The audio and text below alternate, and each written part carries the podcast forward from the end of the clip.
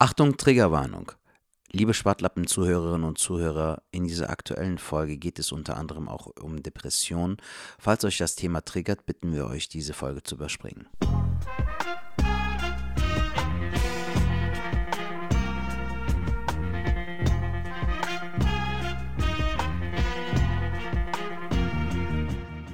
Hallo, meine lieben Freunde, ich bin's mal wieder, euer Bertonos Mann. Es ist wieder Zeit für eine brandneue Folge Schwartlappen. Schwartlappen in the house, Schwartlappen in the bed, Schwartlappen in the kitchen, Schwartlappen in the car. Egal wo, immer Schwartlappen. Schwartlappen for life, ja.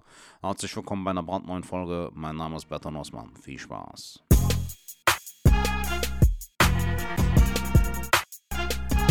Was geht ab, Ladies and Gentlemen? Ich bin's mal wieder, euer Bertonos Mann und ich bin happy, ja. Ich darf mal wieder das Intro sprechen. Ja, was ist passiert? Es ist nicht so viel passiert eigentlich, aber weißt du, kennst du das so? Du bist manchmal so am Autofahren, denkst dir so, boah. Dann hörst du so Musik, ne, im Auto und denkst dir so, boah, geil. Das ist stabil, ja, so richtig geile Musik so und dann denkst du so, boah. Ist wie eine Filmszene. Also, wenn ich Musik höre, bin ich in meinem eigenen Film. Ich bin Regisseur, Drehbuchautor, Produzent meines eigenen Films. Das sollten wir alle sein. Ein bisschen mehr an die eigene Nase packen, ja. Wie oft haben wir das? Du siehst jemanden auf der Straße und dann siehst du so, voll Auto. Aber dann denke ich mir so, ja, ich habe aber auch meine eigenen Baustellen. Ich muss ein bisschen mehr an mir selbst arbeiten. Deshalb, meine Lieben, immer an die eigene Nase packen. Ne? Wie sagt man so schön, wenn drei, pa drei Finger auf dich zeigen, zeigt einer auf andere oder nein. Wenn ein Finger auf, wenn du mit deinem Finger, ja, scheiß drauf, ja, scheiß auf den Finger. Viel Spaß bei einer brandneuen Folge Schwartlappen. Euer Betonosmann. Ich hab euch lieb. Bis dann.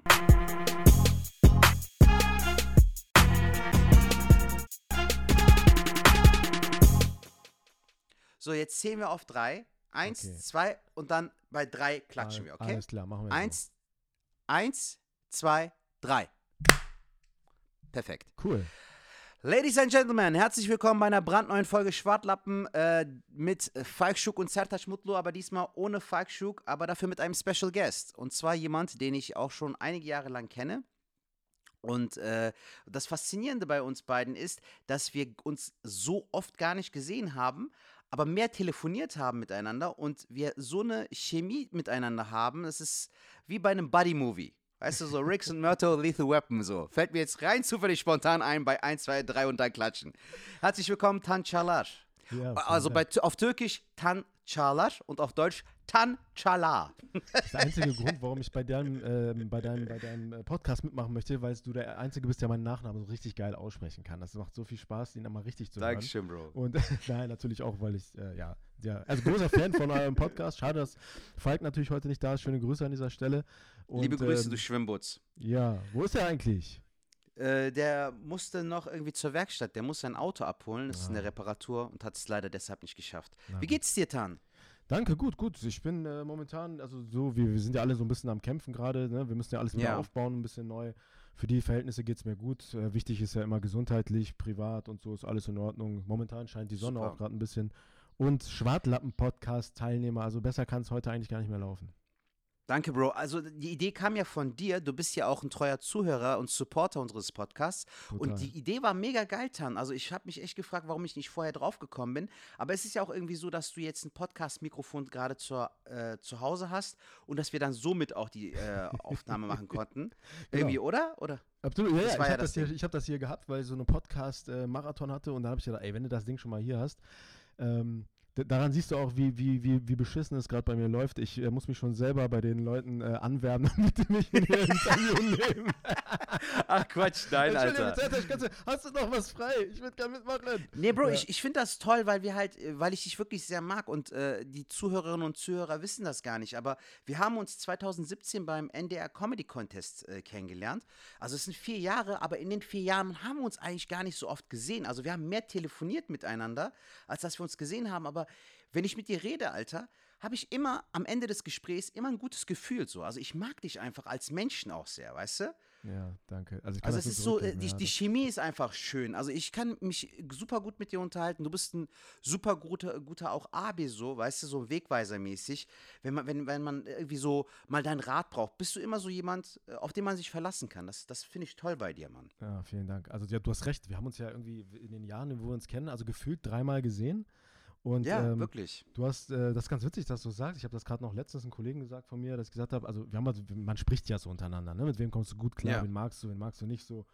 Und ähm, da habe ich tatsächlich gesagt, so Sertac ist irgendwie so wie so eine, also erstmal eine gute Seele äh, und wenn ich den, also ich habe, ich sehe, den ist ganz komisch, jemanden, den man nie so wirklich häufig sieht, aber das Gefühl Mhm. hat, wenn ich, wenn mal was ist, kann ich den anrufen und dann kann ich mit dem darüber quatschen, so, also wie so ein guter Geist, der irgendwie permanent da ist, obwohl man ihn nicht so oft sieht. Also das, das kann, Dank, den Dank kann ich dir nur zurückgeben. Und, äh, auch Ja, es beruht auf. Gegenseitigkeit auch, Bro. Also es Dankeschön, beruht auf. Gegenseitigkeit. Ich glaube, das ist halt auch das Ding, das habe ich auch manchmal bei Freunden, äh, die siehst du vielleicht nur drei oder vier Mal im Jahr, also so gefühlt pro Quartal.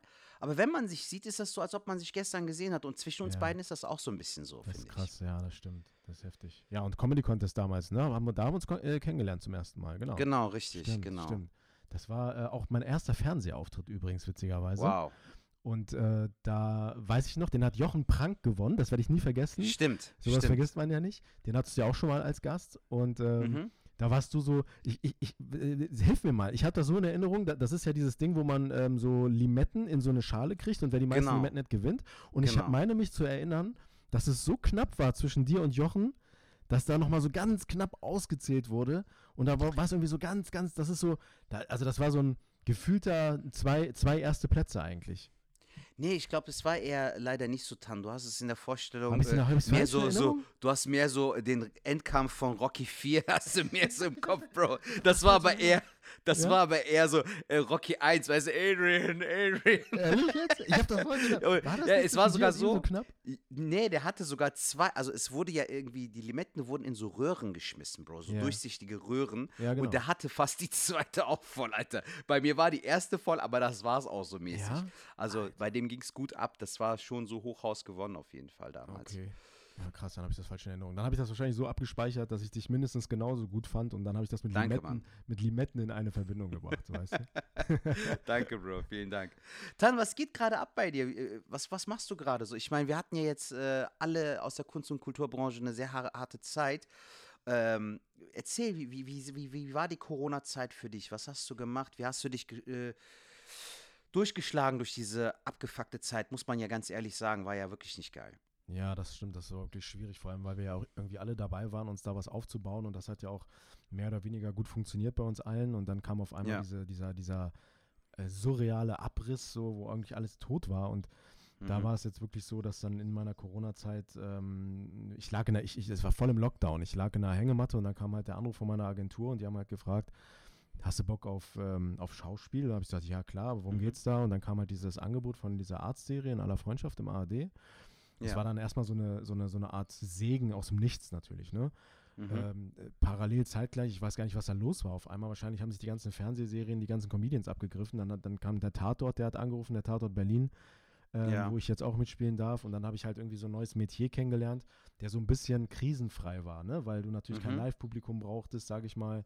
Ähm, weil aufgrund der Auflagen konnten die dann drehen, die durften dann drehen. Und dann habe ich gedacht, wow, cool, die Rollen, die ich da spiele, sind auch sehr nah an mir angelegt. Und das war mal so ein bisschen so meine Rettung, sage ich mal. Und dadurch hat sich natürlich so eine Energie wieder freigesetzt und äh, die dann auch wieder auf die Comedy sich ausgeschlagen hat. Mhm. Aber es ist momentan so, ähm, ich glaube, da geht es uns allen ähnlich. Ne? Also es ist, du hast das letzte Mal auch gesagt, es ist äh, Ticketverkaufen ist momentan nicht so einfach.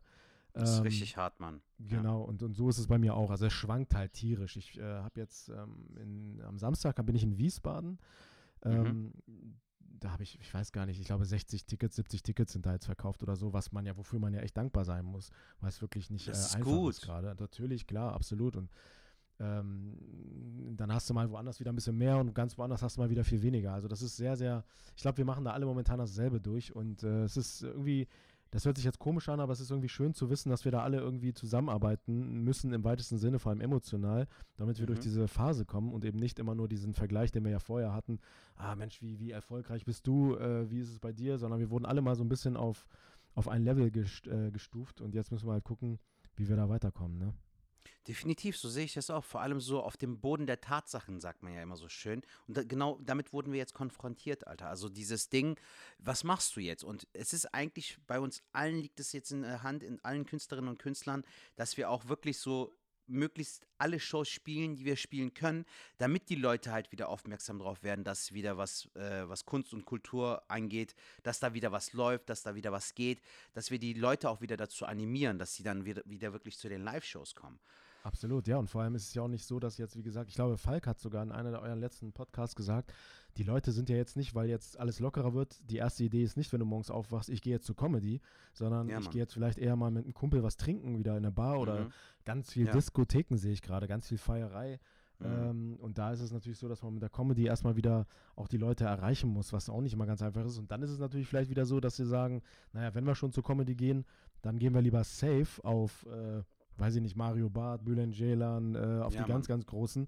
Und da ist es eben nicht mehr so, dass du sagst, oh, hier, guck mal, der Sertac oder der Tannis hier links äh, in, in Buxtehude um die Ecke. Äh, wir geben dem mal eine Chance, weil wir sowieso nichts Besseres zu tun haben. Und das ist halt das Weißt du, was, Problem. weißt du aber, was das Krasse ist, Bro? Als wir an einem der Telefonate hattest du genau auch das gesagt. Weißt du, es war wirklich so eine gute, Mhm. ehrliche Prophezeiung, weil du hast gesagt, Sertac, wenn es wieder läuft, wird es erstmal für uns nicht laufen, Alter. Und ich finde es so faszinierend, dass es wirklich sich bewahrheitet hat. Es ist wirklich Ja, so, dass bei den Leuten, bei denen es sowieso lief, läuft es jetzt wieder und wir sind mehr, noch mehr am struggeln. So die Newcomer und Nachwuchskünstler, sag ich mal. Klar, da wir jetzt alle auf eine Ebene geworfen wurden, sind natürlich jetzt, sage ich mal, die Großen bei uns mit im Haus und Mhm. ähm, machen natürlich auch, spielen auch eher die kleineren äh, Hallen, an die wir sonst vielleicht auch bespielen. Ja, und natürlich ist das dann auch erstmal ein bisschen schwieriger. Und da müssen Ja. wir schauen, äh, wo wir da hinkommen. Aber ähm, wie empfindest du das denn momentan? Also ist es für dich so, dass du sagst, äh, es ist weitaus schlechter als vorher, vor dem Lockdown? Warst du auch, hattest du auch das Gefühl, ich baue da gerade was auf und es wird auch immer mehr und jetzt fängst du wieder so ein bisschen von vorne an? Fühlt sich das so Kann- an? Ich muss ehrlich sagen, Bro, wir, wir können ja jetzt seit Juni diesen Jahres spielen und ich Mhm. muss sagen, ich finde persönlich finde es äh, dieses Jahr definitiv, also diese vier, vier Monate, die wir bisher spielen können, waren besser als überhaupt ein Auftritt 2020. Habe ich so im Gefühl. Also zumal auch die Mix-Shows ja einigermaßen funktionieren. Also Nightwatch muss jetzt zum Beispiel auch vor weniger Leuten spielen, aber die Leute kommen zu den Shows. Ich finde halt nur das Solo-Ding finde ich halt schwer, ne, ist ein schwieriges Pflaster so, aber die Mix-Shows laufen ja eigentlich und allein, dass es läuft, ist schon mal eine gute Sache, plus, dass es ja auch jetzt diese 2G, 3G-Regelung gibt, dass man dann auch die Leute ein bisschen sicherer irgendwie dann irgendwie unter sichereren Bedingungen, sagen wir mal in Anführungszeichen, halt zu den Shows äh, lockt. Klingt ein bisschen komisch, aber du weißt, glaube ich, was ich meine. Ne? Also so dieses, dass die auch so ein gutes Gefühl haben, dass sie da jetzt nicht so diese Angst haben, oh fuck, vielleicht kann ich mich anstecken, sondern ja, ist ja 2G, 3G-Regelung. Also dass da einfach ein bisschen mehr Struktur drin ist. Was mich persönlich aber nach wie vor abfuckt, ist halt einfach die Tatsache, dass es ja mittlerweile von Bundesland zu Bundesland, von ähm, Stadt zu Stadt und von Theater zu Theater Unterschiede gibt. Ja. Weißt du, dass du zum Beispiel in Krefeld äh, in der großen Halle spielen musst, in einer 400er Halle mit 60 Zuschauern und in Köln kannst du aber vor 140 Zuschauern in einem normal großen Raum spielen. Das ist absurd, Mann. Da muss auch eine einheitliche Regelung her, so. Weil ähm, auch dieses Schachbrettmuster zum Beispiel ja auch krass Stimmung killen kann. Mm, Ja, Schachbrett, Muska, Masken, das ist natürlich alles nicht einfach. Es ist, ähm, ich glaube, die halten sich oder die müssen sich so ein bisschen an ihre Inzidenzen und die damit verbundenen äh, Regelungen halt halten. Das ja, ist, ja, ich, genau. für die Veranstalter ist es auch schwer, weil klar, die wollen auch die Hallen oder die, die, die Theater voll kriegen. Und Ja. ähm, das ist sehr, äh, für uns Künstler ist es natürlich schwierig, weil wir irgendwie so ein bisschen Best of both worlds erleben, weil wir ja in ganz Deutschland unterwegs sind und irgendwie denken, wieso Mhm. war denn gestern so und hier so, das kann doch alles nicht sein. Und du willst natürlich auch immer eine gute Stimmung haben. Ich war jetzt letztens zum Beispiel im Robinson Club, ähm, durfte da auftreten Ach, krass. und das war Wo warst du wirklich, da, Tan? Ähm, Also, in Schleswig genau? war das. Ähm, Ach, okay. Ja, das war, das war wirklich großartig. Und in Österreich war ich dann auch nochmal vom Robinson Nice, Club. geil. Und man hat mir vorher so ein bisschen übrigens gesagt, ja, Robinson Club und so, hm, alles nicht so einfach, Cluburlauber, die, da, du bist da halt Teil dieses Abends und äh, Mhm. kommst dann hin und da haben mir ganz viele gesagt, das wird schwierig, aber das ist mal ganz gut, dass du das auch mal wieder machst. Und da habe ich gesagt, ja, okay. Ja.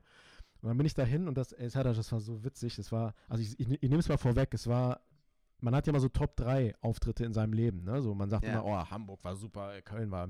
Und das Mhm. gehörte jetzt auch dazu, dieser Robinson Geil. Club, beide übrigens, weil, und das hat, da kannst du mal sehen, wie durch Zufall so ein Abend äh, entstehen kann.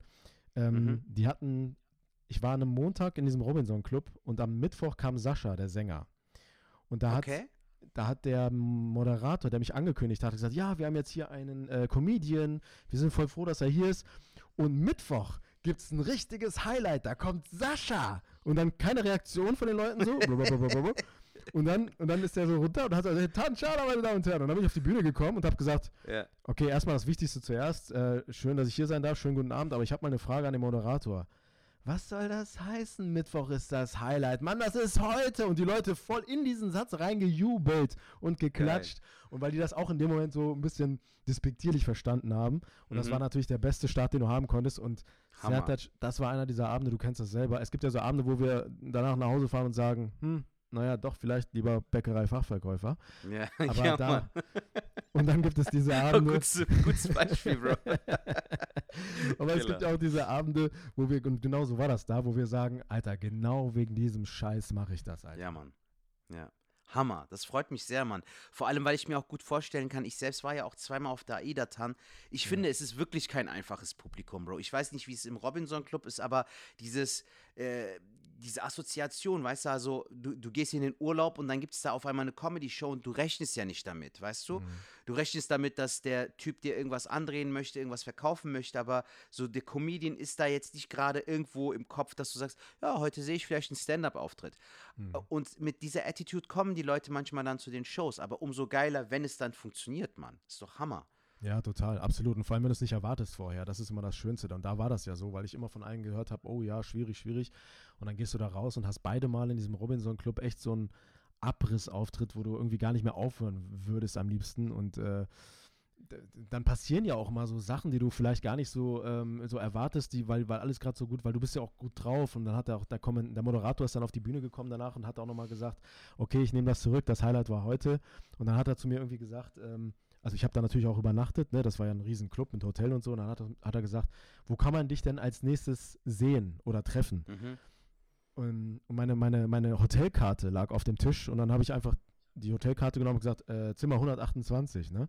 Und dann haben Geil. wir uns bepisst und ob du es glaubst oder nicht, also jetzt nicht, dass da irgendwelche Mädels oder so nur, ne? Aber da Ja. standen wirklich sieben, acht Leute und wollten Ja. noch mal ein Foto machen, weil die da vorhin bei der Show kein Foto mehr gekriegt haben. Es war so, Ach, es war geil. großartig. Also ich kann das echt nur an alle Wahnsinn, Kollegen Alter. empfehlen. Ja, ja. Nicht, niemals irgendwie so ab, wie soll ich sagen, ähm, nicht so die Angst davor haben, weil andere Leute vielleicht sagen, ja, schwierig und so funktioniert nicht. Ich glaube, das liegt immer wieder an dir. Das ist genau wie mit diesem immer wieder ein Thema bei den Mixed-Shows. Was ist jetzt besser? An erster Stelle, an zweiter Stelle? Mhm. Du kennst den ähm, Hamburger Comedy Contest, wo wir, glaube ich, wie viel sind wir da? 30 oder so? Ja. Und ich glaube, Amjad hat die mal gewonnen, obwohl er gestartet ist. Ne? Er war Erster und äh, das ist Wahnsinn. Das weiß ich nicht. Er hat auf jeden Fall gewonnen. Ich glaube, das war, ähm, lass mich nicht lügen, entweder 2018 müsste es, glaube ich, gewesen sein. Genau. 2017 hat den Osan gewonnen, 2018 der, Genau. der Amjad. Und da war er auf Position 1. Und jetzt, ich werde auch nie vergessen, äh, als ich dabei war, da haben die Leute sich die Listen angeguckt und wo sie drankommen, nach Position 14, 15 und wie die das analysiert haben, so, oh, vor mir kommt ein Pantomime, das ist gut. Da sind die Leute erstmal so ein bisschen down und so, die, die hole ich dann wieder raus. Oder, oh nein, vor mir ist, äh, keine Ahnung, äh, der und der, der reißt die Bude ab, ich bin verloren. Oder gleich nach der Pause, das ist immer gut. Aber der zweite nach der Pause ist wieder schlecht. Und ich habe wirklich die Erfahrung gemacht, klar, das hat ein bisschen, führt ein bisschen was dazu, das stimmt. Aber ganz ehrlich, wenn du gut bist und wenn du an dem Abend gut drauf bist, dann ist es scheißegal, an welcher Stelle du dran bist.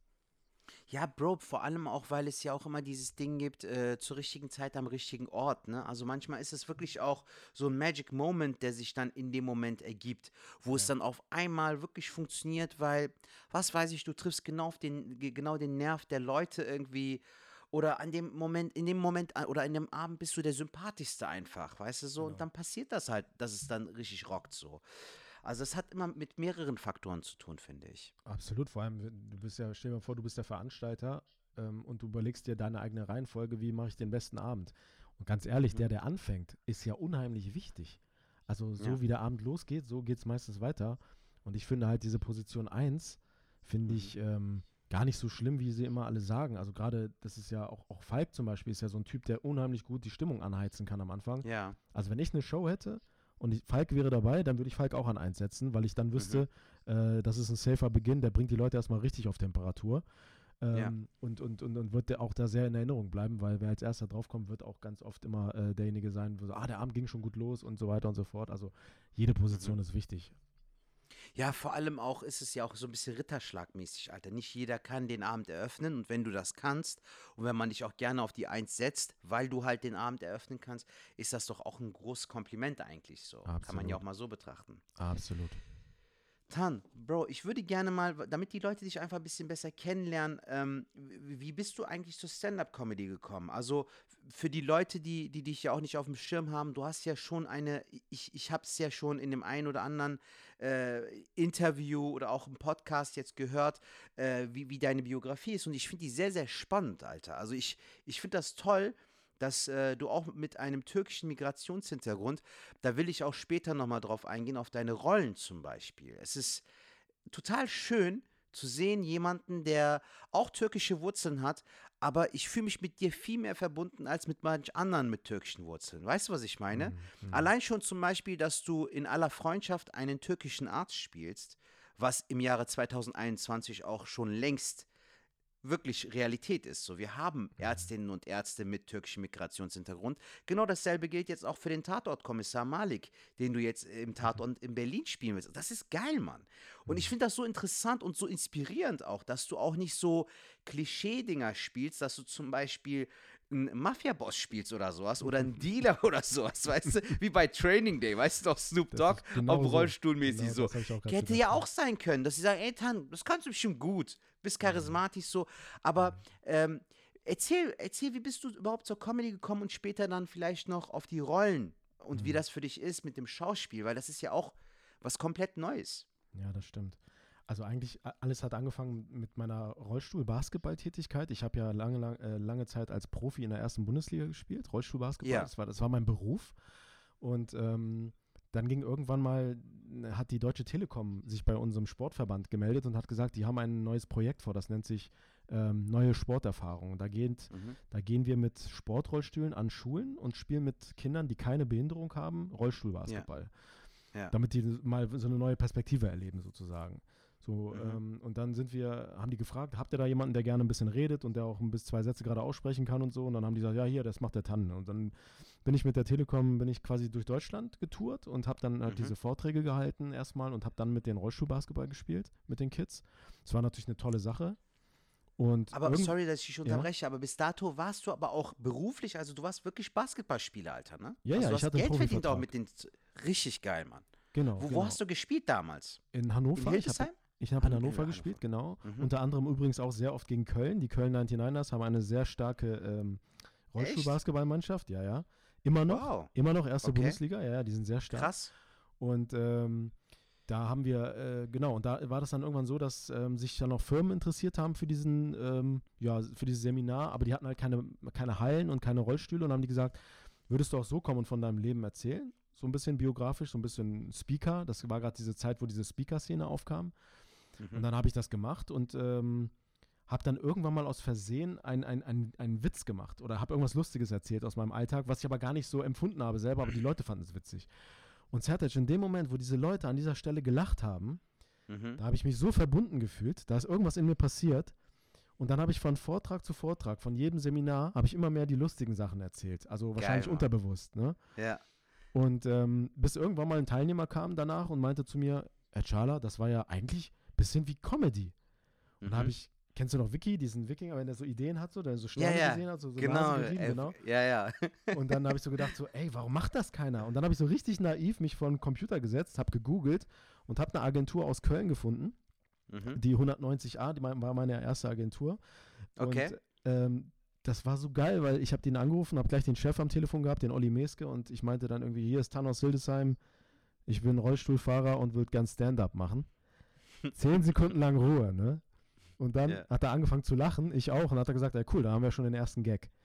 Und dann haben wir, das war wirklich geil, da haben wir mein Seminar genommen und haben das halt umgeschrieben. Und dann hat er mich mit seiner, durch seine Connections, hat er mich halt losgeschickt, ne? Und hat gesagt, ich habe Ja. hier so einen Typen, wollt ihr den mal auftreten lassen? Und da war, werde ich nie vergessen, meine erste Show war zwischen äh, Konrad Stöckel und ich glaube Ingo Appelt. So, also da haben die mich dazwischen gepackt, so, ne? Mhm. Und das, das war in, in Hannover bei Desimo, Spezialclub, kennst du ja auch. Ja, kenne ich. Im, im Genau. Apollo-Kino oder Im- was? Im Apollo, genau. ja. Und ähm, dann nochmal, das war so eine Zweiertour, in, in den Braunschweig, in dieser Brunswiga. die habe ich nur gehört, habe da noch nicht Okay. gespielt, Bro. Genau, Ja. und das war so mal quasi mein erster Aufwand. Und jetzt musst du dir mal vorstellen, ich glaube, den gibt es sogar noch bei YouTube irgendwo. Da haben die im, im Backstage, haben wir alle so ein Bierchen vorher getrunken. Und ich bin Ja. ja so ein, eigentlich so ein richtiger Anti-Alkoholiker. Ich, ich werde von einem Bier Ja. sofort betrunken. Ne? Und dann habe ich dieses Bier gehabt Okay. und bin mit Bier, weil ich es nicht gemerkt habe und so aufgeregt war, bin ich mit diesem Bier zwischen meinen Beinen auf die Bühne Geil. gefahren Ja. und bin aufgetreten. Und der Moderator, der Desimo, hat zum Glück erstmal mich schön runtergepegelt. Also so, ja, mein nächster Gast ähm, ist ein absoluter Newcomer, sein allererster Auftritt, also bitte bleibt cool mit ihm. Der ist noch nie auf der Bühne gewesen, heute ist sein erster Mhm. Comedy-Auftritt, also schön die Erwartung runter. Ja. Und wenn du dann halt abgefuckt auf die Bühne kommen kannst, also so positiv abgefuckt, weil du denkst, du warst das sowieso nicht lange, Ja, ja. ähm, dann haust du raus und die Leute finden das halt einfach cool. Und Mhm. natürlich ist der erste Gag auch sehr auflockernd, weil ich natürlich lange überlegt habe, was sagst du eigentlich, wenn du, wenn die Leute dich als Rollstuhlfahrer sehen? Also du sollst sie zum Lachen bringen, bist aber Mhm. gesellschaftlich gesehen in einer traurigen Situation, wenn man das mal so sagen kann. Ja. Und dann habe ich gedacht, okay, dann gibt es nur eine Möglichkeit. Ich muss voll gleich als erstes da draufgehen und sagen, hey, meine Damen und Herren, wie Sie sehen können, hat's, ne, mein Schicksal hat mich nicht gut behandelt. Ich bin von Mhm. Geburt an gehandicapt und ich denke mal, ihr wisst auch, wovon ich spreche. Richtig, ich bin Türke. So, und dann, und dann hatte man Daran kann ich dich sogar Genau. erinnern. Beim Genau. NDR Comedy Contest hat es den ja auch rausgehauen. Genau, genau. Und dann hat das, und seitdem ist irgendwas passiert, so, wo ich gemerkt habe, boah, ey, also das war ein, ich will jetzt nicht sagen, der beste Auftritt an dem Abend, aber der war schon ziemlich gut. Geil, Ähm, Mann. Und so wie es dann immer ist, der zweite, wo man dann denkt, ah, ich hab's jetzt voll drauf, der äh, ging dann voll in die Hose, also da habe ich richtig verkackt. Okay.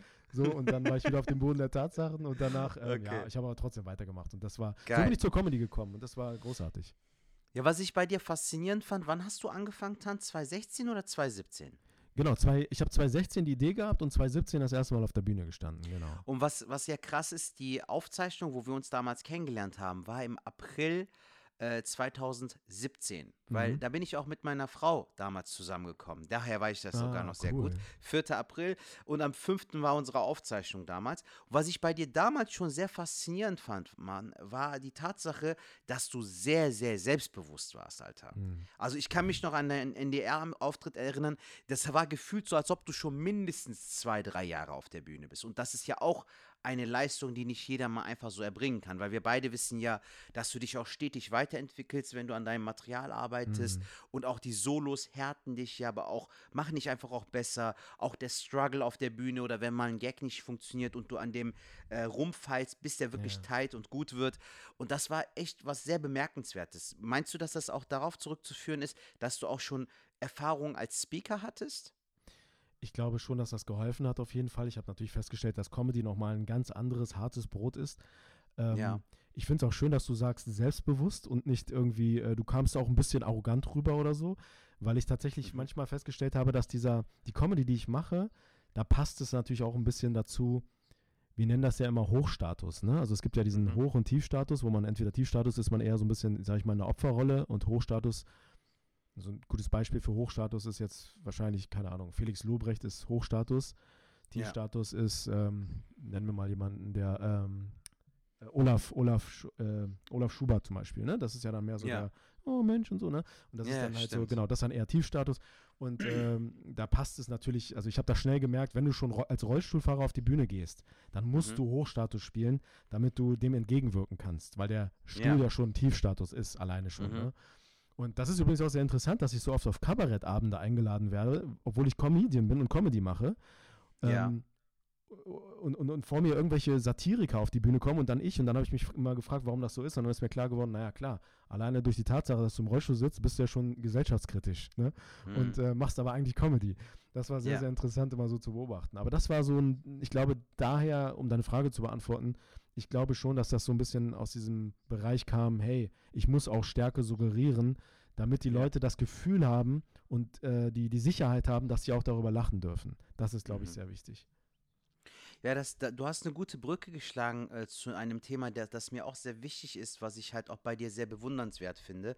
Äh, das ist deine mentale Stärke, Tan, weil ich habe halt auch in dem äh, ein oder anderen Interview auch mitbekommen, dass du ja auch ähm, mit, mit deiner Krankheit erst überfordert warst, war, weil das ja auch so war, dass du ähm, irgendwann die Diagnose vom Arzt bekommen hattest, dass du Mhm. dann in Zukunft irgendwann mal im Rollstuhl sitzen wirst. Und äh, ich finde das faszinierend und auch sehr inspirierend, auch gerade für junge Leute, für Leute, die damit vielleicht nie irgendwie in Berührung kamen, aber dass das von heute auf morgen auch äh, das Leben sich ändern kann, aber dass man trotzdem, wie, wie Rocky halt ja auch immer so schön sagt in Teil 6, weißt du, dass du aufstehst und trotzdem weitermachst. Mhm. Einfach, dass du weiter kämpfst, dass du weitermachst jeden Tag. Das haben wir ja überall im Leben. Das hast du beim Stand-up, das hast du bei deinem Job, das hast du bei deiner Familie, bei deinen Kindern.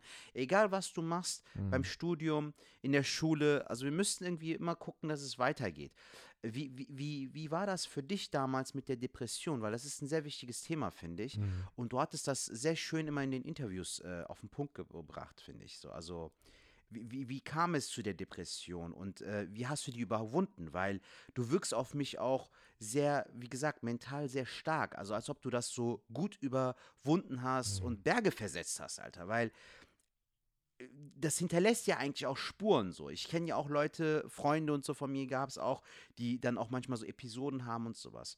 Und bei dir ist es aber so, als ob du das hinter dich gebracht hast und dass du so wie ein Löwe, Alter, wie ein Kämpfer so direkt weiter f- nach vorne gehst. Das finde ich faszinierend. Deshalb möchte ich das gerne auch im äh, Podcast thematisieren. Ja, ja, finde ich gut und auch wichtig, wie du sagst, das stimmt. Es ist natürlich so, dass wir alle, ich glaube, keiner von uns kann sich freisprechen, dass es ihm mal nicht irgendwann sehr schlecht ging. Und wir haben alle mal sehr schwierige Phasen. Und es ist auch Ja. sehr interessant zu beobachten. Ich habe das letztens zu einem guten Freund von mir gesagt. Ähm, ich finde, dass, dass, wenn jemand was sehr Schwieriges erlebt hat in seinem Leben, also ein Schicksal hatte, irgendwie, wo er halt wirklich Probleme hatte mal oder irgendwelche Sachen auf ihn zugekommen sind, die wirklich nicht einfach zu meistern waren, Ja. dann hat dieser, dann haben diese Menschen immer so einen, einen Blick, einen ganz bestimmten Blick. Die haben, das ist so eine, das meine ich gar nicht negativ, so eine Traurigkeit in den Augen. Mhm. Und die hast du auch, die habe ich auch und die haben auch viele Menschen, die ich kenne. Und Menschen, die es halt, und das ist auch keine Wertung, die es einfach hatten in ihrem Leben und die das nicht so erlebt haben, die vielleicht gesagt haben, oh ja, ich hatte mal echte Probleme, das, äh, das, das, das Lacoste-Hemd, was ich unbedingt haben wollte, war ausverkauft. Ich wusste nicht mal, wo ich das herholen soll. Mhm. Die haben dann eher so einen Blick, der eher so eine leicht, wie soll ich sagen, der mir nicht so viel Aussage gibt. Das heißt nicht, dass Ja. das schlechte Menschen sind, um Gottes Willen, ähm, sondern die hatten es halt einfach leichter. Und äh, das, das Mhm. erkennst du irgendwann. Und ich finde, gerade wir in dieser Künstlerszene, Stand-up, ich, ich könnte sofort unterschreiben, dass wir alle es mal nicht irgendwann sehr leicht hatten. Weil Menschen, Definitiv, ja. Absolut, absolut. Und, und weil wir Menschen sind, die sich, die sich ausdrücken möchten. Wir gehen ja nicht auf die, auf die Bühne, weil wir introvertiert sind, Mhm. sondern irgendwas treibt uns ja. Wir haben irgendwo was drin sitzen, diese Schale, sage ich mal, wir haben so ganz viele Schichten und dieser innere Kern, den wir immer Ja. beschützen wollen, den wir nicht so schnell nach außen zeigen, der möchte, dass wir nach außen gehen und uns erstmal so ein bisschen auslassen können. Und als ich Mhm. erfahren habe, dass ich im Rollstuhl sitze, da waren diese oder dass ich im Rollstuhl sitzen werde jetzt in der nächsten Zeit, weil mir der Ja. Arzt mir das so gesagt hat, da sind diese ganzen Schichten, die diesen Kern schützen, kaputt gegangen. Und Mhm. da war ich auf einmal so ganz angreifbar. Ja. Und ich glaube, diese Phase würde ich meine Depression nennen, weil da wollte ich einfach, da habe ich versucht, eine, einen Panzer aufzubauen, da wollte ich die Gesellschaft meiden. Ich habe niemanden gesehen. Ich habe drei Jahre lang nur zu Hause gesessen und habe nichts gemacht. Ich habe nur meine Eltern an mich herangelassen und sonst habe ich mich geschützt. Zumindest Krass. dachte ich, dass ich mich schütze. Mhm. Und da habe ich irgendwann festgestellt, jetzt habe ich drei Jahre lang in dieser schwierigen Phase verbracht. Und ich glaube, das Rezept für alle Menschen, die halt eine schwierige Phase haben oder die Probleme haben, ist, die Situation einfach anzunehmen. Zu sagen, ja. das ist jetzt normal, dass es mir nicht gut geht. Das ist normal, dass Mhm. ich jetzt traurig bin, dass ich jetzt weinen muss.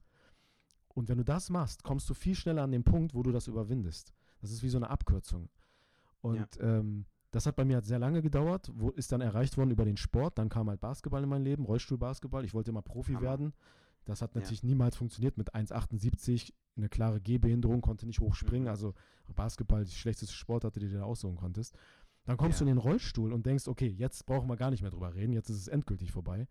Und Mhm. plötzlich in, hast du drei Jahre später einen, Profivertrag und spielst vor Hammer. 500 Leuten Basketball, die Geld dafür bezahlen, Sertac, um Mhm. dir zuzuschauen, wie du einen Ball in den Korb wirfst. Das ist, ähm, also daran kann man mal so ein bisschen sehen, das hört sich jetzt sehr nach Plattitüde an, aber je stärker dieser Wind ist, den dieser Tür, diese, diese Tür zuschlägt, dieser Wind macht, umso, Mhm. Umso mehr Türen gehen ja auf dadurch. Ja. Und ähm, genau das muss man, glaube ich, wenn du diese Situation annimmst, dann kannst du diese Türen durchschreiten. Und das ist, glaube ich, das Wichtigste. Boah, ey, Tan. Richtig schön gesprochen, Mann. Hat mir sehr gut gefallen. In meinem Ich Fall glaub, wäre ich das kann jetzt jetzt Real schon- Talk, weißt du, nicht Real, sondern Real, Real Talk, weißt du? Weird. Alter, Wortspiel des Jahrhunderts dann. Weißt du, nach so einem Deep Talk, Alter, jetzt noch der Wheel Talk. Geil. Aber ich kann jetzt schon sagen, Alter, ohne Scheiß, Falk, falls du das hörst, das ist eine der besten Folgen bisher, muss man ganz ehrlich sagen. Das ist so schön, Mann. Auch ey, aber genau das ist das ja, Tan. Wir, wir erreichen Leute, weißt du, und äh, ich finde es so inspirierend. Also auch für mich, du bist für mich, äh, neben dessen, dass ich dich auch als Comedian, als Künstler feiere, du bist halt auch eine Bereicherung in meinem Leben als Buddy, als Freund, weißt du. Und ich freue mich, ich finde es schön, dass ich durch diese äh, Plattform, durch den Podcast die Möglichkeit habe, dich anderen Menschen auch zu zeigen, so, wer, wer bist du, was machst du? Und das ist inspirierend, Mann, weil ich finde auch, dass das unterschätzt man allzu oft. Wir sind vielleicht nur Comedians in Anführungszeichen und wir haben ja auch mal die Kritik bekommen, dass der Podcast halt äh, nicht so lustig ist oder sowas. Aber ich finde, wir sind ja auch mehr als nur Comedians, Mann. Wir sind ja auch irgendwo Vorbildfunktion, wir sind irgendwo auch Sprecher für die Gesellschaft, weißt du, was ich meine?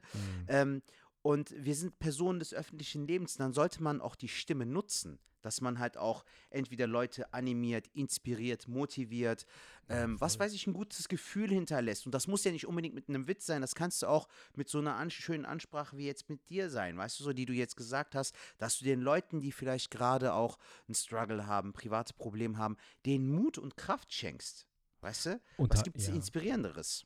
Absolut. Ich finde immer, ich, ich weiß gar nicht, ob es so wichtig ist, dass irgendwas lustig oder witzig sein muss. Ich finde es wichtig, dass es unterhaltsam sein muss. Und ich finde, ähm, die Menschen, es, ich weiß nicht, ob es dir aufgefallen ist, ich habe irgendwie das Gefühl, dass die Zuschauer und die Zuhörer generell auch bei unseren äh, Comedy-Auftritten, diese Mentalität, da ändert sich. Die sind auch sehr interessiert an dir als Person. Das ist nicht mehr so, dass du diese Schubladen-Comedians machen musst. Du brauchst nicht mehr den Türken, du brauchst nicht mehr den Dicken, du brauchst nicht mehr den Italiener, du brauchst nicht mehr die, die, die, die, die, die, die Lesbe, den Schwulen, sondern ich glaube, dass es sehr persönlichkeitsabhängig ist mittlerweile und dass diese neue Welle an, an, an Generation auch kommt, die sind sehr alternativ ähm, und, die, und die möchten sehr die, auch die Tiefe. Und ich glaube, die wollen auch äh, kennenlernen, was hinter dir steckt und ob du das nur. Es gibt so Comedy-Abende, da gehe ich raus und denke mir so, war echt ganz witzig, ich habe 90 Minuten gelacht, aber ich kann mich an keinen einzigen Gag erinnern. Ja. U- Und das ist, glaube ich, das, was, was nicht mehr zeitgemäß ist. Das ist nicht mehr das, was man unbedingt so braucht und muss. Und das zeigt sich ja auch, dass es so ist. Also die Leute sind sehr in dir als, an dir als Person interessiert. Alles wird viel persönlicher, ne? Alles ist auch viel erreichbarer. Also als wir Kinder waren oder als wir noch klein waren, ich habe Otto-Filme geguckt, Mhm. da war ja Otto so eine Person, die ja 20.000 Kilometer weit weg war für mich gefühlt. Stimmt. Jetzt siehst du jemanden und kannst ihn sofort bei Instagram anschreiben und du kriegst sogar Ja. eine Antwort manchmal. Also Mhm. das, ist, das ist ja Wahnsinn, dass der auf einmal mit dir redet. Und du darfst Ja. nicht vergessen, es gibt ja auch eine Generation, die das nur noch so kennt und eben nicht so dieses Unantastbare. Und deswegen Mhm. glaube ich, ist das, äh, ja, hat das viel, viel mehr Tiefe und ist viel unterhaltsamer, wenn du diese Art von, ähm, ja, Gespräch und auch Podcast machst, als wenn wir jetzt irgendwie uns die ganze Zeit nur Witze hin und her erzählen würden. Ja, auf jeden Fall, das denke ich auch, weil wir auch einfach, klingt zwar ein bisschen plump so, aber wir haben einfach auch mehr zu bieten, finde ich, weil äh, warum soll ich jetzt krampfhaft einen Gag äh, machen, irgendwie aus einer Situation, aus dem, ohne Kontext gefühlt und der ist dann nicht mal besonders gut, weißt du? Wir machen das ja oft, dass ich auch hier versuche, auch so Bits zu verarbeiten oder wenn ich eine Story erzähle und merke, Falk lacht darüber, dann merke ich so, okay, das hat Potenzial, das kann man ausbauen. Aber größtenteils, äh, aber auch kommt das dann auch vom, vom Herzen, weißt du? Also es ist dann wirklich so, dass ich dann Erzählbedarf habe und mich über etwas aufrege oder so und dann das Potenzial darin sehe. Aber so krampfhaft lustig sein, war ich auch nie der Freund von. Also, ja, vor allem erzählst du ja auch deine Sachen, die dir passieren und die sind ja dann automatisch schon lustig. Also deine Ringgeschichte, die du, den du verloren hast, Ja. ähm, das Eichhörnchen, welch, welcher Mensch hat schon mal ein Eichhörnchen zu Hause gehabt, ja? Also das Mhm. ist, Ach, total- geil, hast du das auch gehört, ja. ich höre alles, Sertac. Ich kenne Danke, jedes danke. Wort auswendig, was du jemals mit Falk da zusammen geredet hast. Ich fahre so viel Ja, Auto, war ja, ich, ich war ja heute noch beim, äh, ich war heute noch beim, beim Alain Frey äh, zum Brainstorm, ne, bevor wir jetzt hier aufgezeichnet haben. Und, äh, der, übrigens die, kein, die, der übrigens kein Käsefondue mag. Stimmt. Alter, okay, dann. Jetzt wird's langsam ein bisschen creepy, Jetzt ist Bro. unheimlich, ne? Ja, ja, ja. Vor allem, weißt du noch, ich habe dann irgendwie beim Fondue so voll abgeschaltet, Alter. Ich wusste gar nicht, was Fondue ist. So, ey, Kommt gar keine Reaktion so. über dich, Entschuldigung, dass ich jetzt unterbrochen habe, was ich sagen wollte, ist, ich, über dich könnte man so ein Highlight-Video machen. Du machst manchmal, du bringst manchmal so Sprüche, wo ich mich kaputt lache, die du gar nicht in dem Moment so lustig meinst, weil du Ja. einfach, die sind so, das ist, das, das hört sich jetzt komisch an, aber die sind so süß, so wenn du das sagst, dann denke ich mir so, ah, es hat das stimmt, wenn du ich würde dich am liebsten in den Arm nehmen, weil du so danke, geile. Sachen, weil du so sagst so, hä, das habe ich noch nie gehört oder so. Und bei, mir geht es dann auch manchmal so, weil ich denke so, was, Ja. ist, was meint er denn damit? Und dann sagst du, was ich denke und sagst, was ist denn zur Hölle nochmal das und das? Und ich Ja, so, ja. ja, stimmt, ich weiß es auch nicht. Ja, ich, ich finde, das ist dann immer gut. Also es ist immer gut, glaube ich, auch bei der Comedy äh, auch ehrlich zu sein, weißt du, so das ist ja auch real. Weißt du, wenn du irgendwas fühlst und das aber so den Elefanten im Raum einfach offen ansprichst so. Musst du, musst du, ja. Weißt du, das, das, sein, wenn du es eher nicht machst, finde ich es eigentlich komisch. Absolut. Tan, ähm, nochmal äh, zu dieser Schauspielsache. Ich finde das, wie gesagt, sehr interessant. Ähm, und ich finde es auch cool, dadurch, dass du jetzt auch als Schauspieler tätig bist, hast du ja auch einen Einblick in diese Film-, Serien-, äh, TV-Welt. Ähm, wie, wie ist das für dich? Wie sind die Drehs? Wie, wie war es überhaupt irgendwie jetzt als, als äh, Speaker? Basketballspieler und jetzt äh, als Stand-up-Comedian dann auf einmal ins Schauspiel zu wechseln, Alter. Weißt du, als ich neu angefangen habe, war es für mich so, ich mache Stand-up und wenn Stand-up funktioniert, irgendwann vielleicht auch Synchronsprecher, irgendwann vielleicht auch Schauspieler. Aber wir leben ja auch jetzt im Jahre 2021 in so einer Zeit, Digga. Du kannst heute äh, Rapper sein und morgen bringst du deinen eigenen Eistee und deine eigene Pizza raus. So, das sind ganz komische Zeiten, so eine auf Hauptsache verkaufen. Äh, Wie siehst du das? Wie, wie siehst du aber auch den Wandel in dieser Rollenverteilung, dass mittlerweile jetzt auch du zum Beispiel nicht so eine Klischee-Rolle äh, besetzt, sondern halt, dass du auch eine richtig coole Rolle hast, Mann. Ja. Und vor allem, wie ist es halt auch als Schauspieler? Also sie- da würde ich gerne mal so einen Einblick von dir haben, wie es dazu kam, Mhm. wie, wie du dich wohlfühlst, wie, wie die Drehs sind. Also das interessiert mich total. Also als die Anfrage kam, ähm, da, da ist eine Krankenhausserie, die Mhm. würden gerne fragen, ob du da mitspielen willst. Da habe ich natürlich als erstes gedacht, alles klar, was suchen die? Unfallopfer oder was soll ich da spielen? Ja. Ne, so? Und ähm, habe dann irgendwie gedacht, so, okay, und dann haben sie gesagt, nee, nee, die suchen einen Arzt, der wirklich im Rollstuhl sitzt. Da ich gesagt, was, wirklich? Ja, okay, das ist wieder cool, weil das ist ja so Anti-Klischee, ne? Mega. Voll. Und ähm, dann habe ich dieses Rollenprofil gekriegt, wie dieser Typ ist. Also da, da kriegst du so eine Beschreibung von dieser Person, was für eine Charakteristika der hat, ne? Und da habe ich erst gedacht, wow, haben die mein Tagebuch gelesen? Also wie, wie, woher können die das genau so wissen? Also es war so auf mich zugeschnitten, dass ich Geil, gedacht habe, mega. Also das ist ja ich mit einem anderen Namen. Und Mhm. ähm, dann habe ich die, die, die Casting-Texte gelesen. Also ich musste mich ja vorbereiten auf das Casting, was unter Originalbedingungen gedreht wurde. Also am, original am Set, mit Kameras, mit Regisseur und echten Schauspielern. Wow. Und ähm, als ich den Text gelesen habe, den ich da hätte sagen müssen, oder den ich dann gesagt habe, dachte ich so, okay, hoffentlich äh, geht Comedy bald weiter. Und witzigerweise, Warum das- das, denn? Alter, der Text, ich pass auf, das Witzige ist, ich kenne den Text immer noch auswendig. Ich weiß nicht, was ich vor zwei Wochen gesagt habe, ich kann kein Wort mehr, aber das, was ich vor einem Jahr gesagt habe, war, ich musste Hm. die Herzchirurgin so ein bisschen beeinflussen, ne? ein bisschen betüdeln, weil ich die schön fand Ja. und so und weil ich mich an Okay. ranmachen wollte. Und ich habe ihr dann angeboten, mit ihr zu operieren. Und da hat sie gesagt, wie schätzen Sie denn die Diagnose ein? Und dann Mhm. war meine Antwort, die Insuffizienz imponiert durch ein holysystolisches Herzgeräusch in der linken Medioklavikularlinie. Und das war, Was ist das denn für ein Satz, Junge?